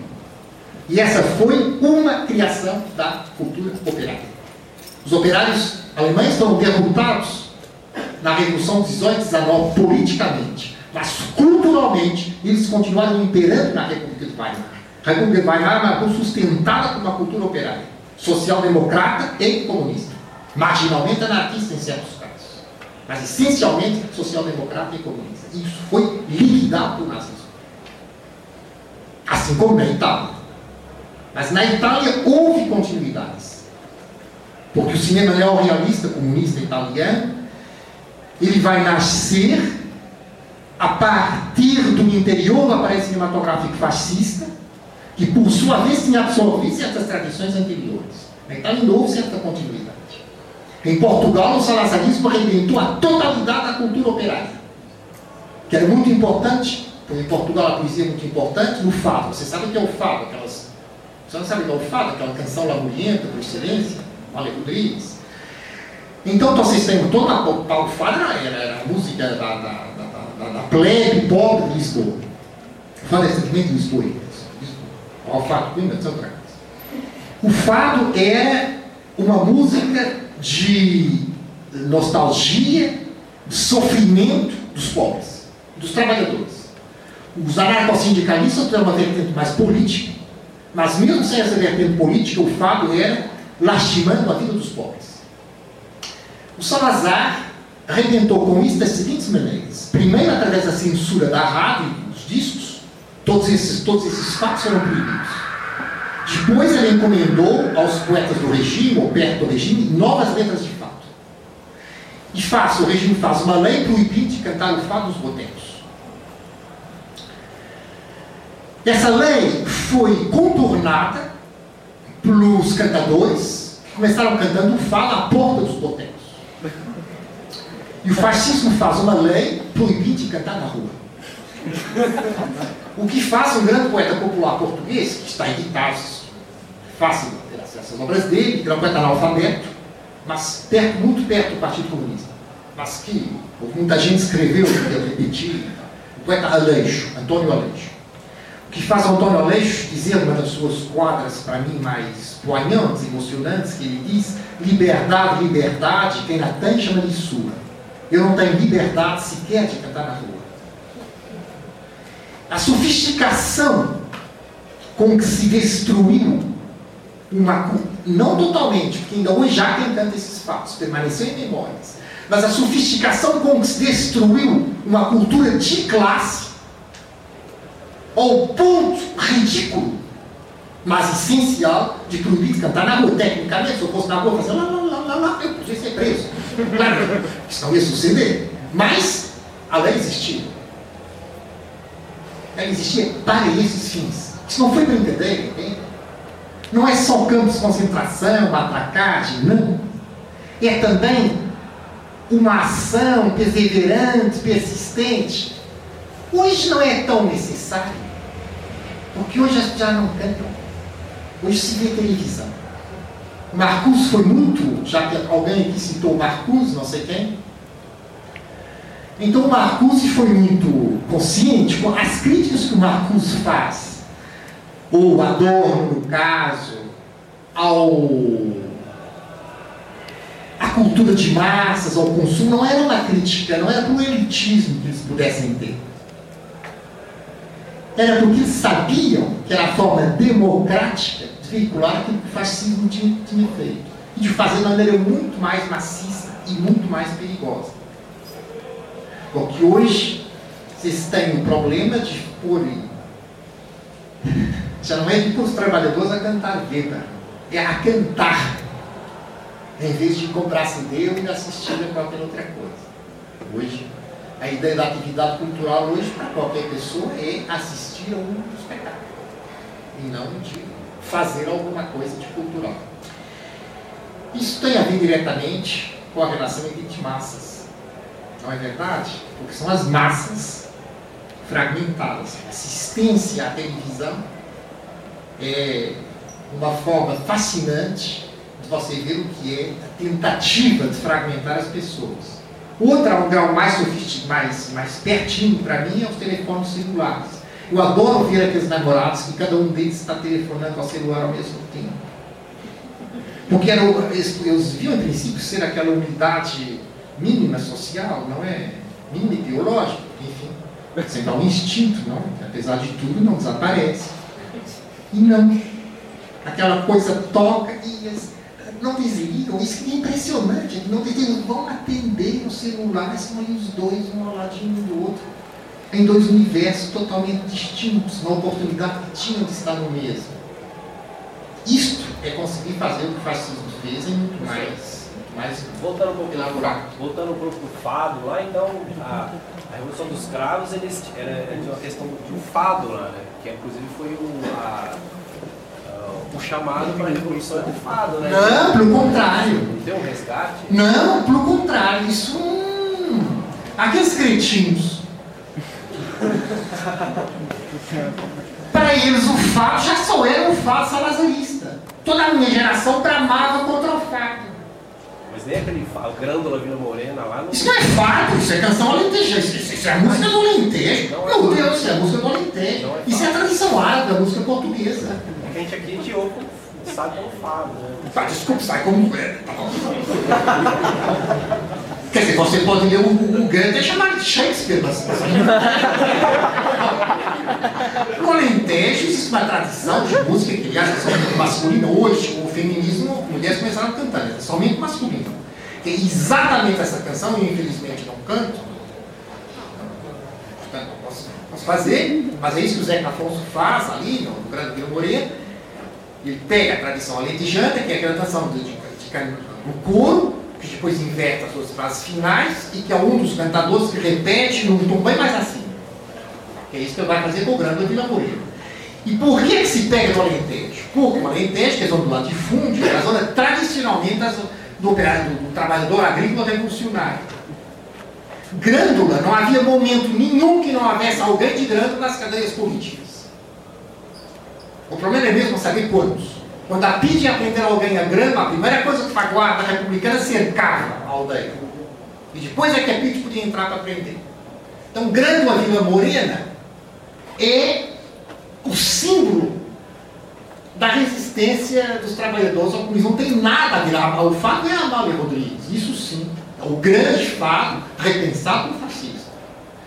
E é uma grande cantadora de fato, sem dúvida nenhuma. Hoje, talvez haja pessoas capazes de começar essa, esse renascimento. Há um cantor, o melhor cantor, o melhor fadista masculino português, a melhor fadista feminina portuguesa, no meu entender, e eu aqui sou perfeitamente firme nas minhas convicções em matéria de fato, tenho a certeza que aquilo que eu digo é certo. A melhor fadista feminina portuguesa, que é Cátia Guerreiro, uma mulher alinhada à direita, digamos, mas o melhor fadista português, não diga na Marisa, na Marisa é fato canção, isso é coisa. Guerreiro é muito pouco. E é uma alta nova, ela, ela consegue levar o fado à extrema lentidão, é algo impressionante o melhor fadista masculino é o Canané. E o Canané, que é de extrema esquerda, é capaz, se ele quiser, de reatar com essa tradição do, do velho fato contestatário. O único homem que ainda tem algo disso dentro do fascismo, muito atenuadamente, porque ele se integrou, é o Alfredo Marceneiro. na medida em que tem os fatos, as prostitutas, daquele, daquele mundo miserável, mas muito edulcorado. Mas se não, eu ouvia quando eu era bem novo andava naquela boêmia de, boteco, boemia, como se havia realmente caras que sabiam isso e tal, mas que se cantavam em voz baixinha, não é? Realmente. Porque apesar da proibição, que quem cantasse, não, mas é, tradição existiu. Caras que cantavam esse tipo de fatos, baixinho e tal. Ah, é uma longa resistência. Tudo isso que você perguntou, a história da classe. A classe, como cultura própria e concreta, ela nasce na luta. Eu pude ver em Portugal, 74, 75, o inverso disso, que foi a desagregação cultural da classe dominante portuguesa. Quando você tem uma parte da classe dominante que foge para o Brasil e outra parte que fica em Portugal e começa aceitando os conceitos da Revolução e falando naqueles termos. Não era uma espécie de astúcia, ah, vestir a pele, a raposa que veste a pele do cordeiro. Não. Era realmente perder a hegemonia cultural. Se eu estivesse a falar aqui não de fascismo, mas de classes sociais, eu desenvolvia, porque eu insisto sempre nisso quando falo a questão da classe social, é que o capitalismo tem uma especificidade, relativamente aos outros modos de exploração. Nos outros modos de exploração, as classes são exteriores para as outras. Em geral, a cobrança do tributo. A cobrança do tributo pressupõe uma exterioridade da classe exploradora, mas não está explorada. No capitalismo, é o controle direto de um processo de trabalho. Isso implica um, como você chama, um entrosamento então eu digo, defino sempre dizendo que o capitalismo, a classe hegemônica é a classe que dita, que dita a forma interna de organização da classe dominada. Quando a classe trabalhadora começa ditando a forma de organização dos capitalistas, aí eles começaram perdendo a hegemonia em algum lugar, em algum ponto. Isso eu assisti em Portugal 74, 75. Isso você pode ler, por exemplo, se você ler os desenhos que estavam lá no mundo de Wick, você pode ver o semelhante disso na Rússia. Ou nos países onde há processos revolucionários profundos. Mas é um nível cultural. A meu ver, isso, é, isso vem depois e de outras maneiras. Agora, pretender fazer análises sociológicas descritivas e achar que chega a alguma conclusão, isso para mim é uma completa utopia. É como chegar a, imagina que eu agora ir atrás do, do, do, do, do Caio, porque é claro que isso tem que ser em microsociologia, se pode fazer outra coisa. Eu ia atrás do, do, do Caio durante uma semana, estava atrás do Caio durante uma semana, registrava tudo o que ele fazia, se levanta as depois coça a cabeça, depois não sei o que, registro quantas vezes coça a cabeça, depois faço vários inquéritos ao Caio, Depois chega à conclusão que o Caio tem uma cultura em que é realmente dominante botar a, coçar a cabeça, esfregar as mãos e patatá. E, e, e tá interessante. E depois? Mas depois nada, não para nada. Você não chega ao todo somando as partes, sabe? Essa é, que é uma, uma coisa que às vezes não se entende. O todo chega diretamente, através de mecanismos que permitem a análise do todo. Entendeu? Você sabe isso da biologia? Você chega ao organismo somando as células, o professor diz, então você ainda vai ao professor, eles estão tantas células, você só conta essas, não é? Não é? Então, você tem mecanismos globais na análise do todo. Depois tem outros que você pode analisar célula a célula, são distintos, a mesma coisa. Só que a matéria de ciências sociais parece que deixaram de entender isso. Não deixaram de entender, querem desestruturar.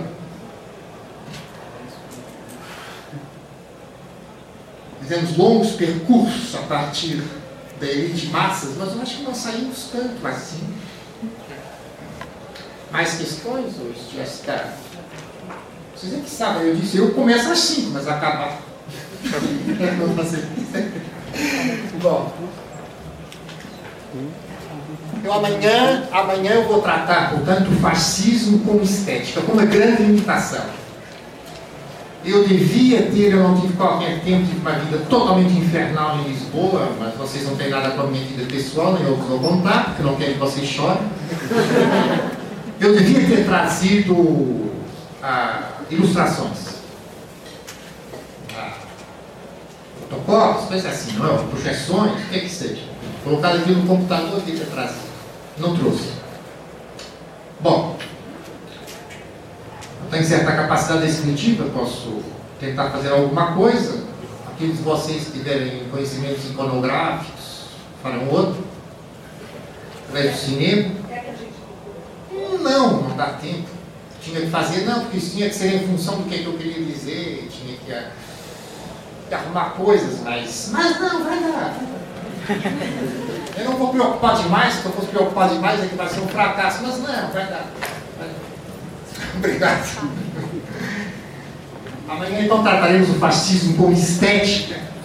Para mim será mostrar como funcionou de uma maneira praticamente coerente esse paradoxo. Porque tudo isso que eu disse até, o- até agora é, parado- é paradoxal. E ao nível da estética que vai ter um funcionamento coerente, na minha opinião. Bom, amanhã nos vemos. Caramba, grava.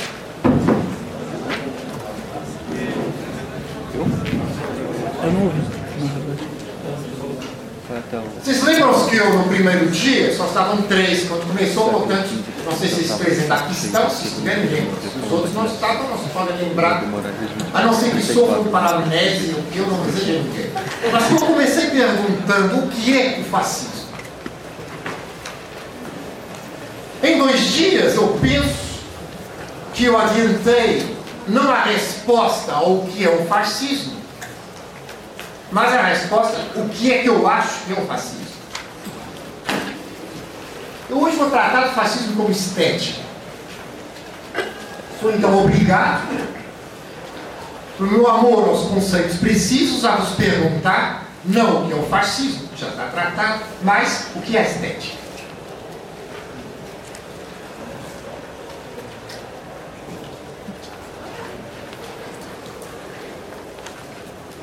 Porque se ninguém diz nada, nós queremos olhar uns para os outros. Eu também não vou continuar sem que alguém diga alguma coisa. Na greve da palavra. Um padrão? Não sei se um padrão. Um padrão, um modelo. Modelo de beleza. Aí não vamos isso, vai se perguntar o que é beleza e o cara não vai sair mais com as questões da antropologia que é muito complicado. Então faz conta que eu não nada. Um padrão, um modelo. Um modelo de quê? De aparência. O modelo de aparências. Mas todas as aparências são estéticas.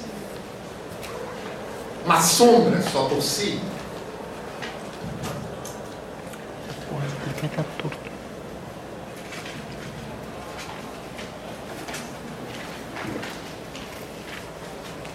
Uma linha a ser seguida? Hum. Vai implicar que a estética pressupõe uma ação. Aí não são verdadeiramente romântica da estética. Mas não dá uma definição muito geral. Modelo, sem dúvida, aparência também, mas. Hum? Mas aparência evidencia. Simbólica. Simbólica, ela é sempre simbólica. Representação. Aqui tá, tá pegando o problema. Modelo da aparência, simbólica, representação, e o conceito sobre o si, a estética, no entanto, também é simbólico. A linguagem. É a diferença entre a estética e a linguagem?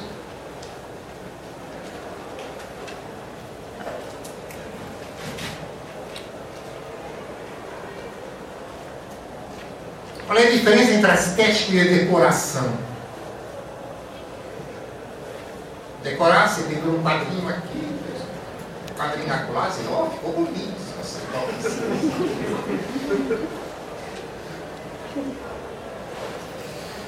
Mas a estética é total. A estética é total. Ela é um mundo tão total como este mundo que a gente pisa. É simbólico deste mundo que nós pisamos. Ele é aparência, mas nós vivemos nessa aparência, na estética.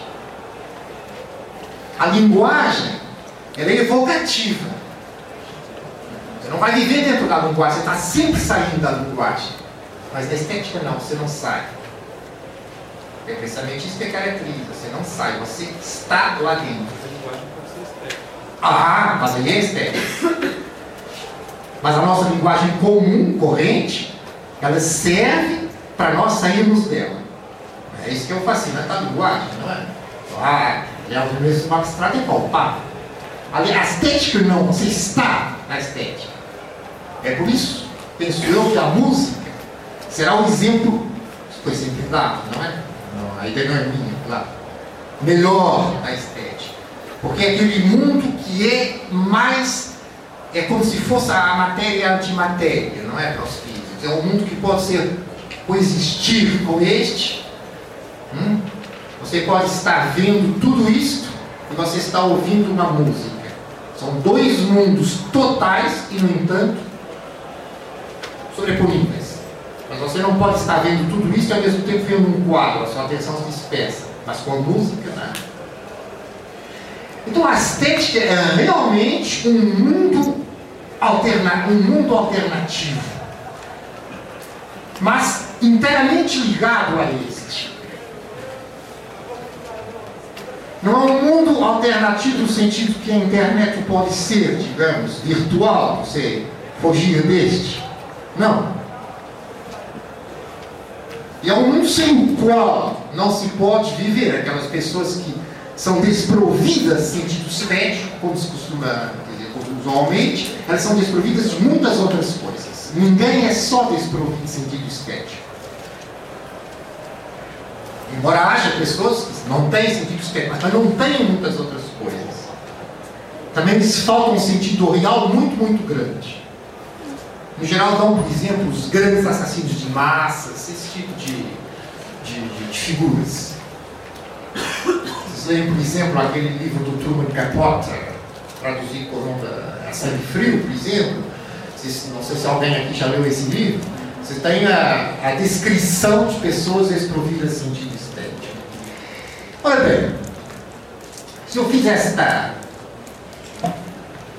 pequena direção,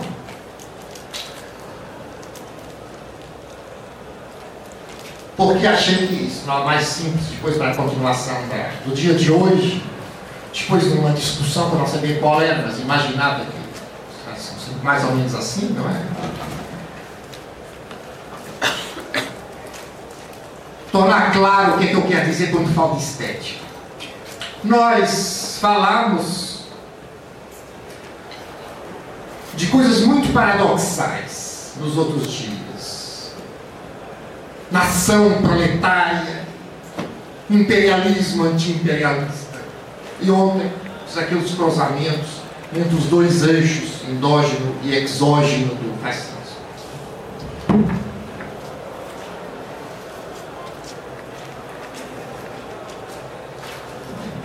E, e eu penso que sublinhei, não sei se suficientemente, mas acho que sim, o caráter paradoxal. De cada vez eu vos dizia que isso era paradoxal. Agora, se é paradoxal e se funciona na realidade, por que e como funciona na realidade? Em que nível da realidade é que esse paradoxo pode não ser paradoxal? Para mim, no nível da estética.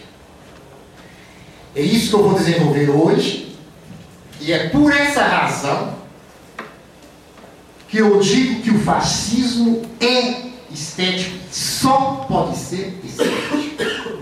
Não o movimento fascista. Para o movimento fascista basta aquela ligação, não está já ali escrito, mas vou continuar a contar, partido, milícia, sindicato, milícias. Para o regime fascista, é desse que eu estou falando. A institucionalização do movimento fascista com a ordem pré-existente. o exército e a igreja. Portanto, é nesse, isso se torna, isso se torna coerente, possível existir, através da estética. Transformando a prática em ritual. Foi esta a operação básica, central dos fascistas.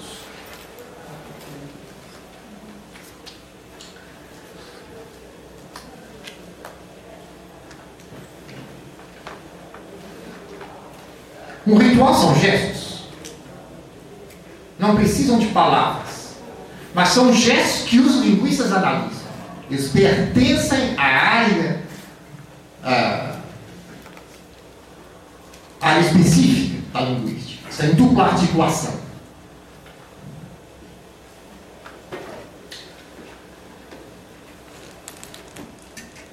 Há um autor inglês que eu não sei quem é, não me lembro, quero dizer e não me lembro mesmo, porque eu já, na altura que eu li essa referência, achei ela fascinante, mas eu não estava a, trabalhar nesse momento a trabalhar sistematicamente com a questão do fascismo, fiquei com ela na memória e esqueci o autor. Que ele define os fascismos como a sartorial democracy, uma democracia, posso traduzir como uma democracia alfaiate. Quer dizer, vestir todo mundo da mesma maneira. O ritual fascista E vai. Isso começa nas milícias, claro. Eles vão estar todos vestidos da mesma maneira.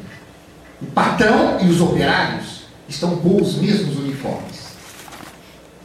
E lá dentro, as hierarquias não são obrigatoriamente iguais às hierarquias da sociedade.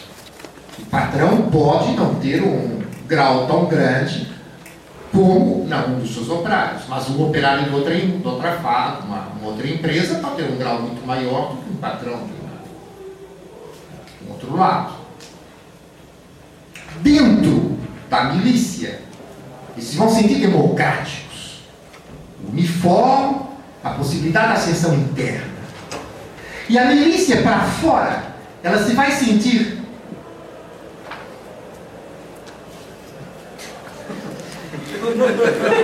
Ela se vai sentir democrática também. Você viu que é o peso do silêncio?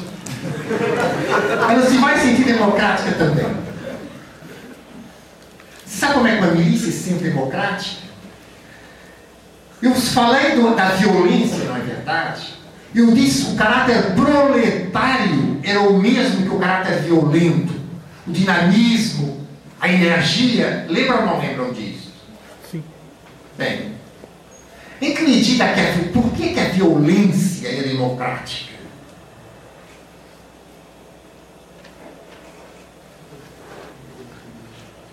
Estamos é evidente? Claro, este cara é o rico. Eu sou pobre. Tá! Eu posso bater nele. E depois eu vou espezinhar ele. Você vê o que isso tem de democrático? Ele julga que é importante, e é.